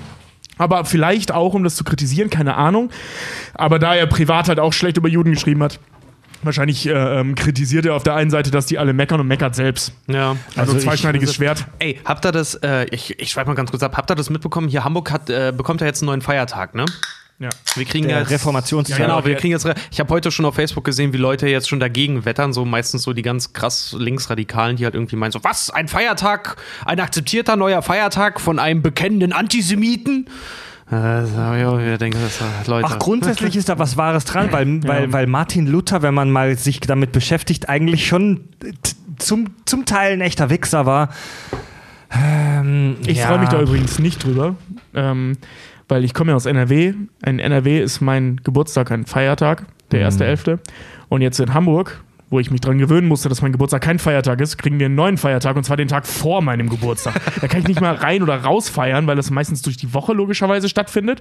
Das ist so frustrierend. Ach, nimmst Also- du den Brückentag? Was ist denn Also los? ich finde ich es schön, dass wir einen neuen Feiertag haben, weil, Ja. Ham weil Hamburg ist im Vergleich zu allen, eigentlich allen anderen Bundesländern feiertagsmäßig ziemlich arm aufgestellt. Ja, wir haben nur die Generell der, Wir der, der. Norden. Wir hatten, wir hatten acht, äh, sieben oder acht. Jetzt haben wir neun, glaube ich. oder so. Ich muss aber- gesetzliche. Ich muss aber ehrlich sagen, ich, ich finde es jetzt auch nicht, ich freue mich über den zusätzlichen Feiertag, aber ich finde es jetzt auch nicht so schön, dass da unbedingt jetzt ein religiöses Thema da genommen ich auch werden nicht. musste, muss ich Ja, ehrlich sagen. Das ist mir tatsächlich relativ wumpe. Ich freue mich einfach nur über einen Feiertag. Hau- Ja, weißt du, und da ist das Problem. Leute wie du, denen das egal ist. Dir ist es wahrscheinlich mit am meisten. Ich bin, wette, du bist der Erste, der dann mal. Ich so bin das- Katholik, ich bin dagegen. Pass auf, ich wette, wenn das mal irgendwie ein Brückentag wird zu einem Freitag oder so, bist der Erste, der schreibt am Donnerstag so, ey, wollen wir uns gleich alle mittags besaufen? Alter, ich werde ja. Das ist dieses Jahr, ein- das ist dieses Jahr ein Mittwoch und dann am Donnerstag drauf werde ich 30, natürlich. ja, klar. Können wir nicht irgendwie so einen World Science Day machen, irgendwie, wo wir den Todestag von Marie Curie feiern Ja, oder so? das Scheiß? Das wäre cool. doch mal geil, ja. Ja. Den Ich Christoph, wollte der, grad den, den Nobel, äh, nee, Paul Nobel war es, ne? Der Nobel. Albert. Albert, Albert. Albert Nobel? Albert Nobel. Äh, der, ich meine so, äh, bin so verwirrt durch die ganzen deutschen Namen, die der, die der Busch halt die ganze Zeit verwendet. ja, Hans, Peter, Paul, Ja, der du, ja immer so. ich, ich Aber habe warte gerade mal, überlegt, wir wie machen- wär's mal Einsteins äh, Geburtstag feiern, aber dann fiel, Einstein. Nee, Alfred so, Nobel. ja. Äh, und dann, aber das ist, glaube ich, nicht so clever. Können wir nicht einfach irgendwie einen Feiertag an Trumps Todestag irgendwie machen? Hoffentlich bald. Ja, das wäre fett, Mann. Ähm, Das fände ich Ja. gut. Aber das ist, machen- wieso ist Hitlers Erschieß Selbstmordtag eigentlich kein Feiertag geworden? Jetzt mal Oh, ehrlich. scheiße. Das, ja, das wäre kein, ja, das Hit- werden Hitlers größter Erfolg, dass er sich selber umgebracht hat. Weißt du, was mich so, was mich so ein bisschen ärgert, ist, dass solche Feiertage irgendwie so im Herbst, im Herbst, im dunklen, düsteren Herbst gemacht werden, wie jetzt auch der Reformationstag am 30. Oktober. Wieso nicht im Sommer oder weißt du, wo du halt auch dann Bock hast? Ja. Also, guck mal, un, unser Nation, der deutsche National, ach mal wieder herrliche Abschweifung. Der deutsche Nationalfeiertag, der Tag der deutschen Einheit, 3. Ok 3. äh, 3. Oktober, Oktober. ne? Ähm, die Leute sagen, meckern immer, wieso machen wir an dem Tag irgendwie nichts, wieso wird der Tag nicht größer gefeiert. Ja, weil es im Oktober ein, ist. also einerseits ist es halt, es ist geschichtlich natürlich ein sehr bedeutsamer Tag, aber es ist jetzt halt leider nicht so spektakulär. Es ist halt leider nicht so ein spektakulärer Feiertag. Ähm, ich bin mir sehr sicher, wenn der Feiertag irgendwann im Juli oder August wäre, würde da deutlich mehr abgehen. ja, sie in Amerika, 4. Juli, 4. bam, Juli, ja. die Welt brennt. Fe- Feuerwerk und Co., ja. Genau, und hier, ja, scheiße, sitzt halt im Oktober, es regnet höchstwahrscheinlich. Oh gut, wir sind in Hamburg, da regnet Ey, das ist auch in Frankreich geil. Da feiern die ja am 14. Juni oder Juli, glaube ich. Nee, 14. Juli feiern die den, den Sturm auf die Bastille. Ja. Da geht's auch mega ab. Ja, Mega geil. weil es Ja, halt ey, im Sommer ist und Du weil kannst, Franzosen mir, sind und du kannst mir nicht erzählen, dass die Franzosen oder die Amerikaner, der, der durchschnittliche Ami oder der durchschnittliche Franzose wirklich weiß, was an dem Tag abging. Jetzt mal so historisch Doch, gesehen. nee, Doch die Amerikaner Amerika- wissen das. An dem Tag dürfen sie legal mit Waffen in die Luft feuern, Feuerwerke und Cheeseburger Jetzt- mit Bacon essen. Jetzt gehst du mal zum Durchschnittsami, der sich sein, der sich sein äh, automatisches Sturmgewehr im Walmart gekauft hast. Jetzt gehst du mal zu dem und fragst den, ey, was ist denn am Independence Day passiert? Mhm. Und dann sagt er dir, ja, da haben die Aliens angegriffen. Oder er sagt einfach, da, da wird die Freiheit gefeiert. Ja, aber was genau passiert ist, weiß auch. Feiern wir unseren Independence Day! Hell yeah! Ja, so viel zu Wilhelm Busch und dem Independence Day. Ja. Da, Kommen so wir heißt die jetzt- Folge auch dann. Wilhelm Busch und der Independence Day. Gut, kommen wir jetzt zu einem etwas erheiternden Thema, nämlich iTunes-Rezensionen. Wir lesen alle iTunes-Rezensionen, die ihr uns gibt, vor.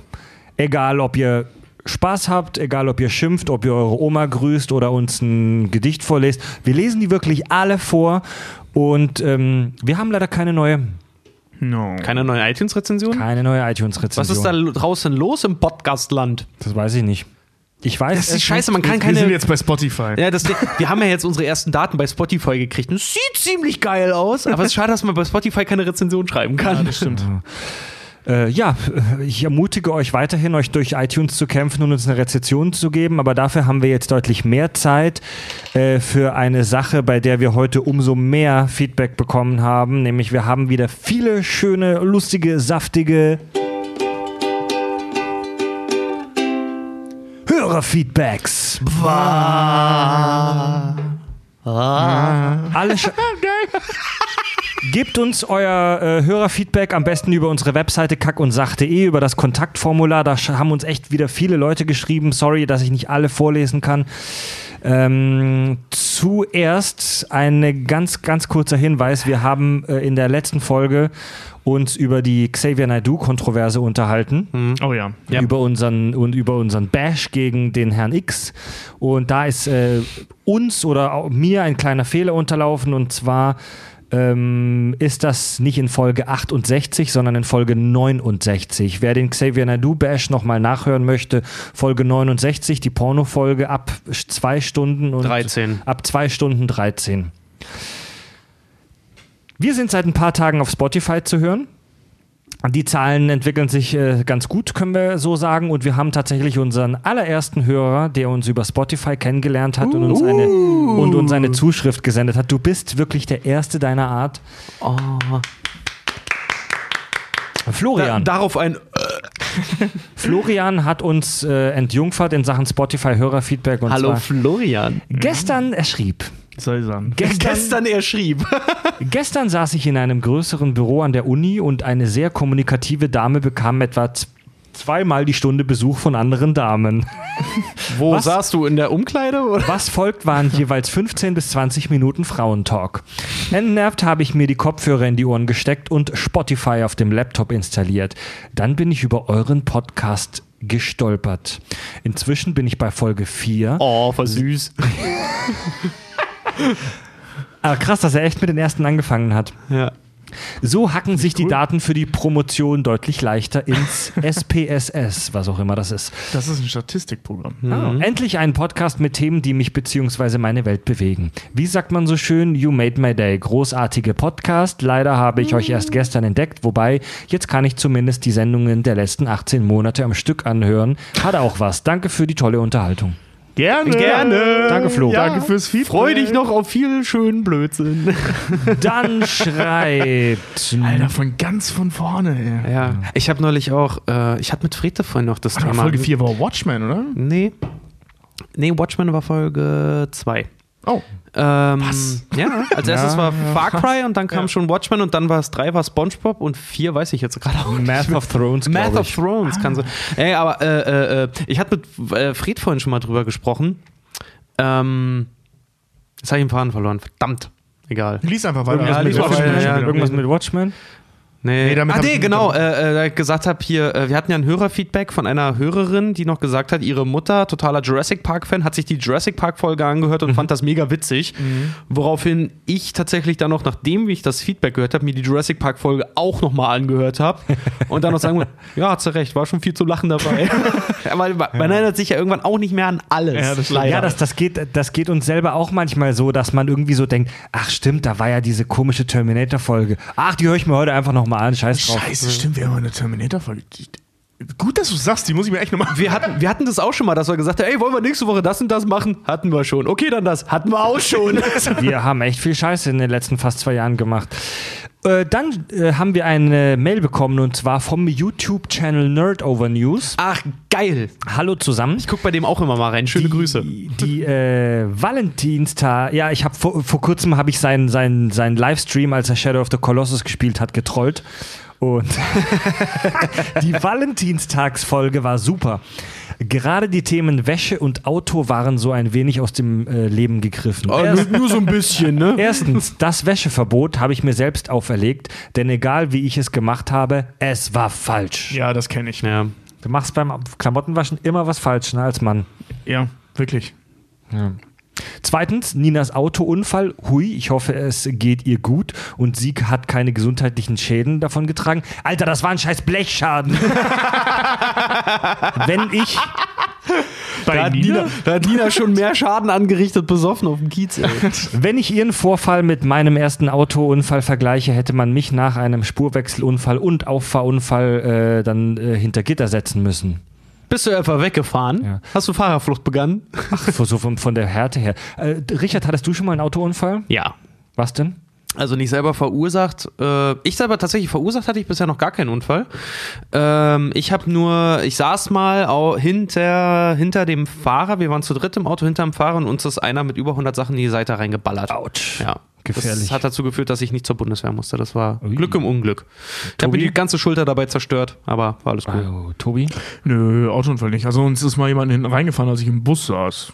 Das war Ach, was? das spektakulärste. Mein erster Autounfall war auf der A8, kurz vor der Ausga Ausfahrt Stuttgart, Stuttgart Mitte. Da bin, hab ich gepennt und bin einer hinten reingefahren. Hm. Zum Glück nichts passiert, aber der damalige alte Fiat Punto meiner Mutter hatte Vollschaden. Das war auch schon echt eine alte Kackkrücke. Achso, kann sagen, was fuhr die andere zufällig? Ein Panzer? Tatsächlich auch so ein, so ein Kleinwagen, aber der ist irgendwie relativ wenig passiert. Äh, Nerdover schreibt weiter drittens, Mülltrennung, da bin ich maximal Mann. Einfach kein Bock drauf. Ey, kann ich so verstehen. Ja. Kann ich Es so ist verstehen. total echt nervig. Joghurtbecher spülen, ne? Ach, Ja. Wir, haben, wir, haben in unserem, wir haben in unserem Kontaktformular auf der Website auch seit kurzem den, das Feld, woher kennst du uns? Muss man nicht ausfüllen, kann man, aber die meisten füllen es aus und er schreibt, Was haben wir? Das ganz unten habe ich hinzugefügt, das Feld, woher kennst du uns? Hast du dann da so drinstehen, so Facebook, Instagram, Nee, nee, das Geschichten? kann man, kann man selber reinschreiben. So, Hast du das mit uns abgesprochen? Ich wollte gerade sagen, werden hier Änderungen. Das war auch total geil, als Fried die Seite jetzt durchgemacht Hey Leute, ich habe übrigens mal die Kontaktseite geändert. Was? Ja, nee, die das- über uns Seite, die About Us Das Seite. dauert das sonst alles viel zu lang hier. Scheiß Demokratie. ähm, ja, ähm, woher kennst du Kack und Sach? Schreibt er vom Podcast suchen auf dem Scheißhaus. Das passt ja. Das finde ich sehr das ist gut. nicht schlecht. Das ist ziemlich geil. Ja. Dann haben wir noch einen äh, zweiten Florian, der uns schreibt. Hallo, zweiter ihr, Florian. Also der erste war ja ein- auch ein Flo. Florian. Hallo ihr drei. In Folge 68, Man in Black, behauptet ihr, bin gerade unsicher, wer es war, ich glaube ich war's, dass wir die Gastarbeiter brauchten, um unser Land wieder aufzubauen nach dem Krieg. Fakt ist aber, Deutschland war zum Großteil wieder aufgebaut, als dieses Abkommen geschlossen wurde. Ich finde es schade, dass diese Leistung den deutschen Bürgern der Nachkriegszeit immer wieder abgesprochen wird, beziehungsweise der Irrglaube verbreitet wird, türkische Gastarbeiter hätten Deutschland wieder aufgebaut. 1961 lebten gerade mal 6800 türkische Gastarbeiter in Deutschland. Er hat es auch mit Quellen, mit tatsächlich mehreren Quellen belegt. Er schreibt weiter, ich möchte den Gastarbeitern nicht ihre Leistung absprechen, finde jedoch die oben genannte falsche Darstellung ebenfalls nicht in Ordnung. Ich fände übrigens eine Folge der Kack- und Sachgeschichten über die Nachkriegszeit in Deutschland sehr hörenswert. Vielleicht traut ihr euch da mal ran. Wenn es einen Film dazu gibt. Über die Nachkriegszeit. Es gibt, da, es gibt halt äh, diese Ken Follett Jahrhundert-Trilogie, über die ich gerne mal reden würde, aber das ist. Ähm, Ja. ähm, ja, das stimmt. Äh, äh, da- haben wir uns zeitlich ein bisschen verhasselt, das ist richtig. Ähm, Also ich habe Ja. ich hab das auch nochmal so ein bisschen nachgelesen und er hat da recht. Ähm, das Land nach dem Krieg wieder aufgebaut haben unsere Omas und Opas. Die vor Gastarbeiter, allem unsere Omas, die Trümmerfrauen. die, die, äh, die Gastarbeiter kamen dann etwas später und die kamen wohl hauptsächlich, weil die deutsche Wirtschaft halt so krass am Boomen war, am Wachsen war. Also die, Die Wirtschaft hat unsere Arbeitskraft überholt. Aber nichtsdestotrotz steht da nichts dagegen, dass man auch nach wie vor sagt, wir brauchten die. Weil Nein, nein, das ist richtig. Äh, es ging ja nur um die Aussage, dass äh, beim Land wieder aufbauen und das war nicht der Ja, Fall. ja, n- nee, schon klar, aber trotzdem Ja. brauchten wir halt auch Leute, die äh, dann halt beim Wirtschaftsboom, Ja, da, das- beim also- Wirtschafts genau, ja, ja, Wirtschaftswachstum ja. dann natürlich mit angepackt haben. Ja, Also na, na ich- klar, natürlich. Ja, aber das so, war- das war- das war echt 20 Können wir Jahre auch unseren, später, ja. unseren Omas und Opas ganz groß und Uromas und Uropas ganz groß mit ankreiden, äh, dass sie es erst kaputt gemacht haben und dann wieder aufgebaut haben. Also natürlich. ich finde ich es jetzt auch komisch zu sagen, ja, die Ausländer sind alle cool, weil wir haben die ja damals gebraucht, um unsere Wirtschaft aufzubauen. Das ist auch Käse. Fazit, die- Fazit unserer Man in Black Folge um Ende war ja im Prinzip, hey, Migration äh, und Flucht gab es schon immer in der Menschheitsgeschichte und dass irgendwelche Bevölkerungsgruppen sich in andere integriert haben, ist absolut natürlich und gab es schon immer und wird es schon immer geben und ähm, man, man, man soll, muss und kann damit leben. ja, Das war Fazit, ne? ja, genau, ja. ganz genau. Ja. Aber er hat recht, wir haben uns zeitlich ein wenig verzettelt. Ja. Dann kommt eine Hörerzuschrift von einem Hörer namens Dorftorsten. Dorftorsten schreibt: Moin, ihr Kotkonnoisseure. Do Do Dorftorsten finde ich super. Er schreibt zur, er schreibt zur Men in Black Folge. Ich war aus unerklärlichen Gründen jahrelang der Meinung, dass der zweite Men in Black Film der erste wäre.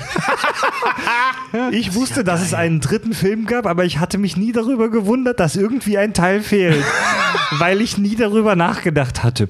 Ich höre euren Podcast Die und Filme haben, die Filme haben, die? Filme haben halt echt einen Impact. Ich, ich kenne auch Leute, die denken, dass Deep Impact Armageddon ist.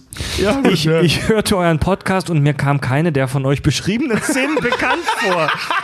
Ich stoppte auf der Stelle den Podcast und guckte auf einer bekannten Plattform, dessen Name sich auf Redflix reimt, den ersten Teil und anschließend beendete ich euren Podcast.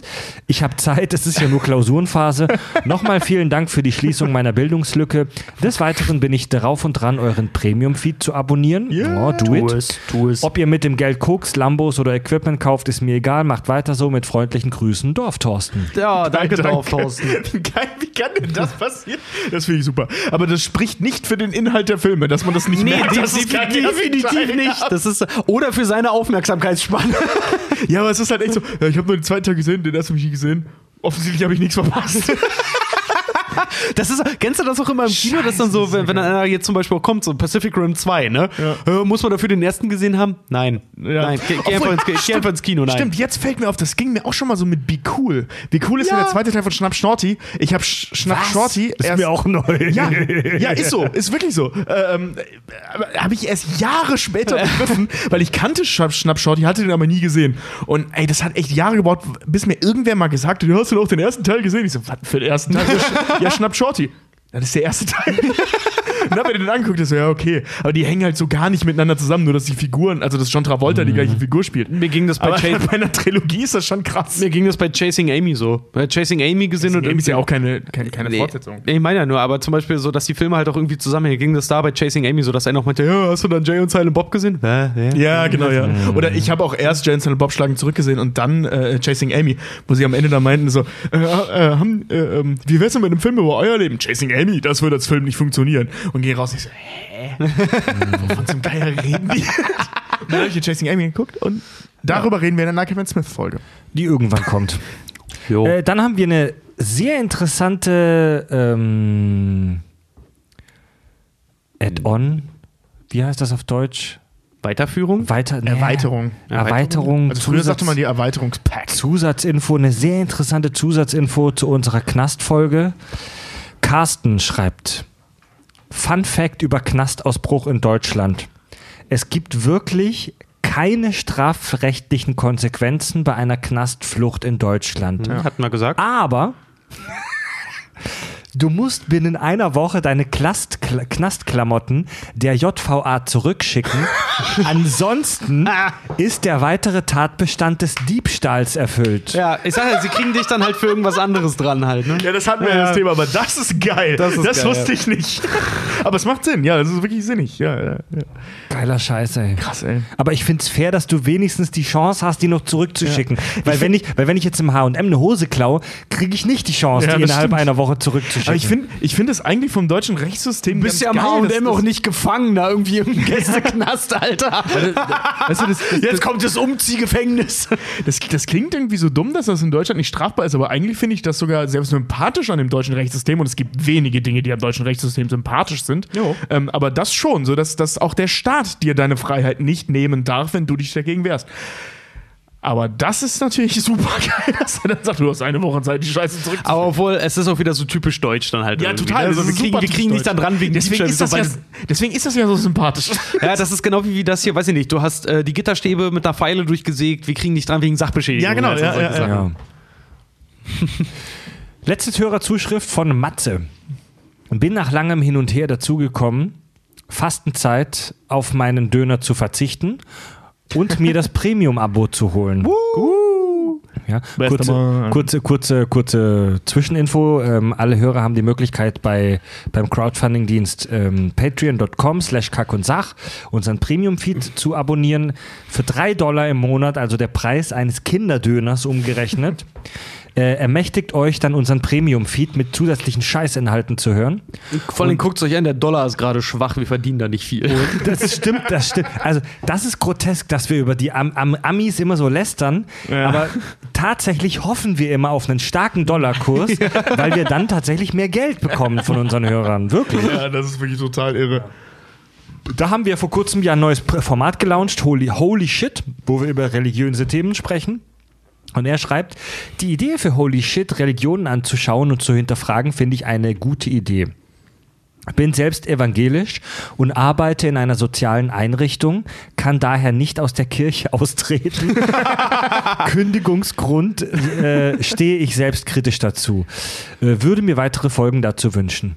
Die Episode fand ich aber bei der Episode fand ich aber, dass zu viele Themen angesprochen wurden, sodass man fragend und hilfesuchend darüber nachdenkt, um was eigentlich äh, diese Folge ging. Aber das ist ja im Prinzip Sinn der Folge gewesen, ja. Haben wir schon drüber gesprochen, diese erste Folge war wirklich nur Probe. ein Exposition. Gro eine Exposition, ein grober Teaser, wie, wie, wie der Prolog, sag Ja. ich mal. Ne? Ja. Ähm, und er hat aber tatsächlich ganz gute Ideen. Ich würde mir wünschen, dass ihr einen Schwerpunkt in den nächsten Folgen setzt, beispielsweise Schöpfung oder Jesus-Skills. Maria wirklich Jungfrau oder Bitch. Wenn ihr einen Theologen einladen könntet, der sich wirklich damit auskennt, wäre ja auch ganz witzig und interessant. Fände ich auch mal. Ich Oh, habe da auch hab ich sogar eine gute Idee. PS, Tobi, du bist der Beste. Oh, danke schön. Tobi-Fanboy.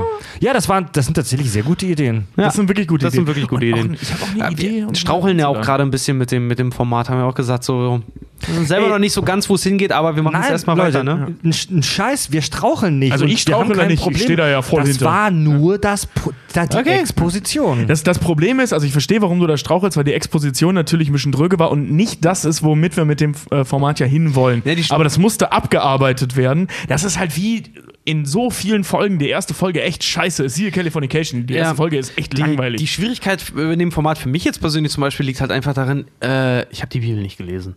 Ja, musst So. du ja auch nicht dafür. Schwein. äh, kur ganz kurz, Matze schreibt in diesem letzten Feld, woher kennst du Kack und Sach? Gehört zur Allgemeinbildung, sollte Religion in der Schule ersetzen. Alright! Oh yeah! Ich kann nicht, ich habe gleich eine Doppelstunde Kack und Sach. Boah, ey, mit Also- beschissensten Dozenten aller Zeiten. Dazu muss man sagen, äh, wir hatten doch mal äh, mindestens einen russischen Hörer oder Hörerin, ich weiß es nicht mehr genau, ich glaube Hörer, ähm, der uns benutzt hat, um Deutsch zu lernen. Ja, äh, auch ein Ami, der, äh, eine Amerikanerin, glaube ich, die uns benutzt hat, um immer mal Deutsch zu lernen. Ah, nee, Aber Australierin. was ich, Australierin. ähm, was ich, was ich da, dazu, dazu jetzt noch äh, sagen muss, ich finde es irgendwie ernüchternd, ähm, schade, ich weiß nicht, ob es jemand kann, aber wir haben keine Nachricht aus dem Knast bekommen. Oh, stimmt, Kommt stimmt. noch. Wir haben keine Zuschrift auf den Knast bekommen. Ich hoffe, das kommt noch. Ähm, ich möchte noch tatsächlich in eigener Sache ganz kurz was dazu sagen, weil äh, Matze jetzt geschrieben hat, dass er sich seinen Döner verkneift, um das Premium-Abo zu hören.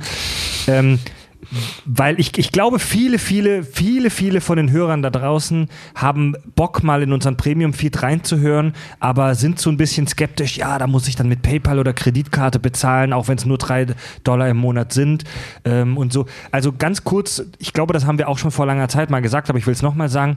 Ähm, Patreon ist da wirklich sehr fair. Ihr könnt das testen.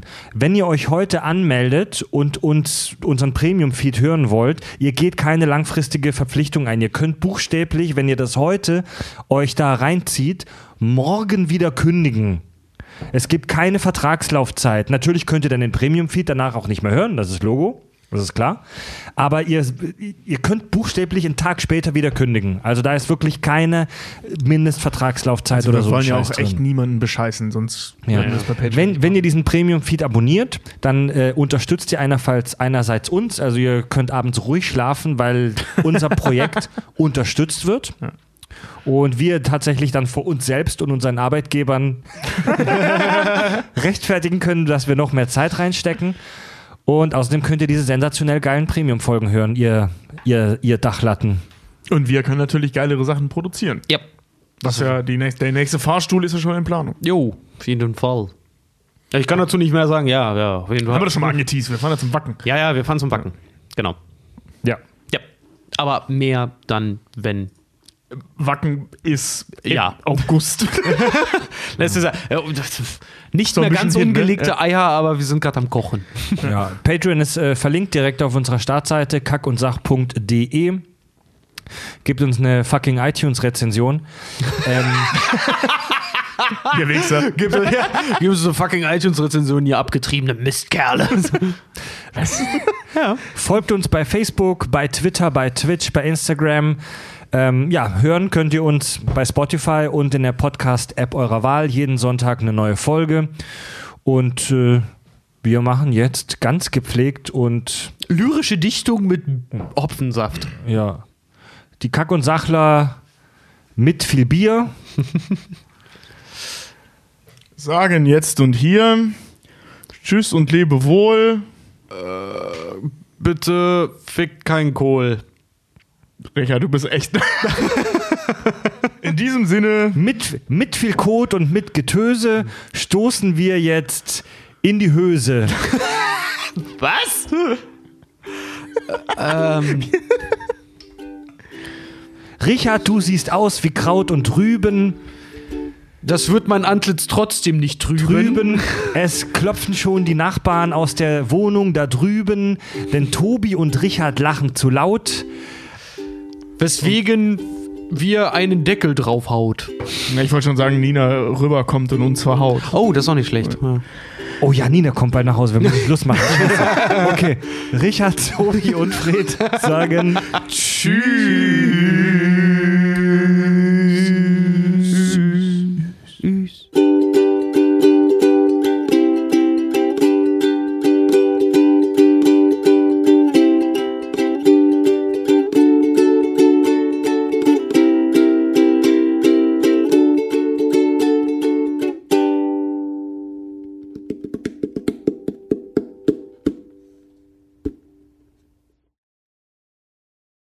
Ein Bett im Kornfeld, das ist immer frei, denn es ist Sommer. Und was ist schon dabei? Die Bienen summen. Äh, ganz ehrlich, Wilhelm Busch hätte es doch selber nicht besser machen können, oder? Ja.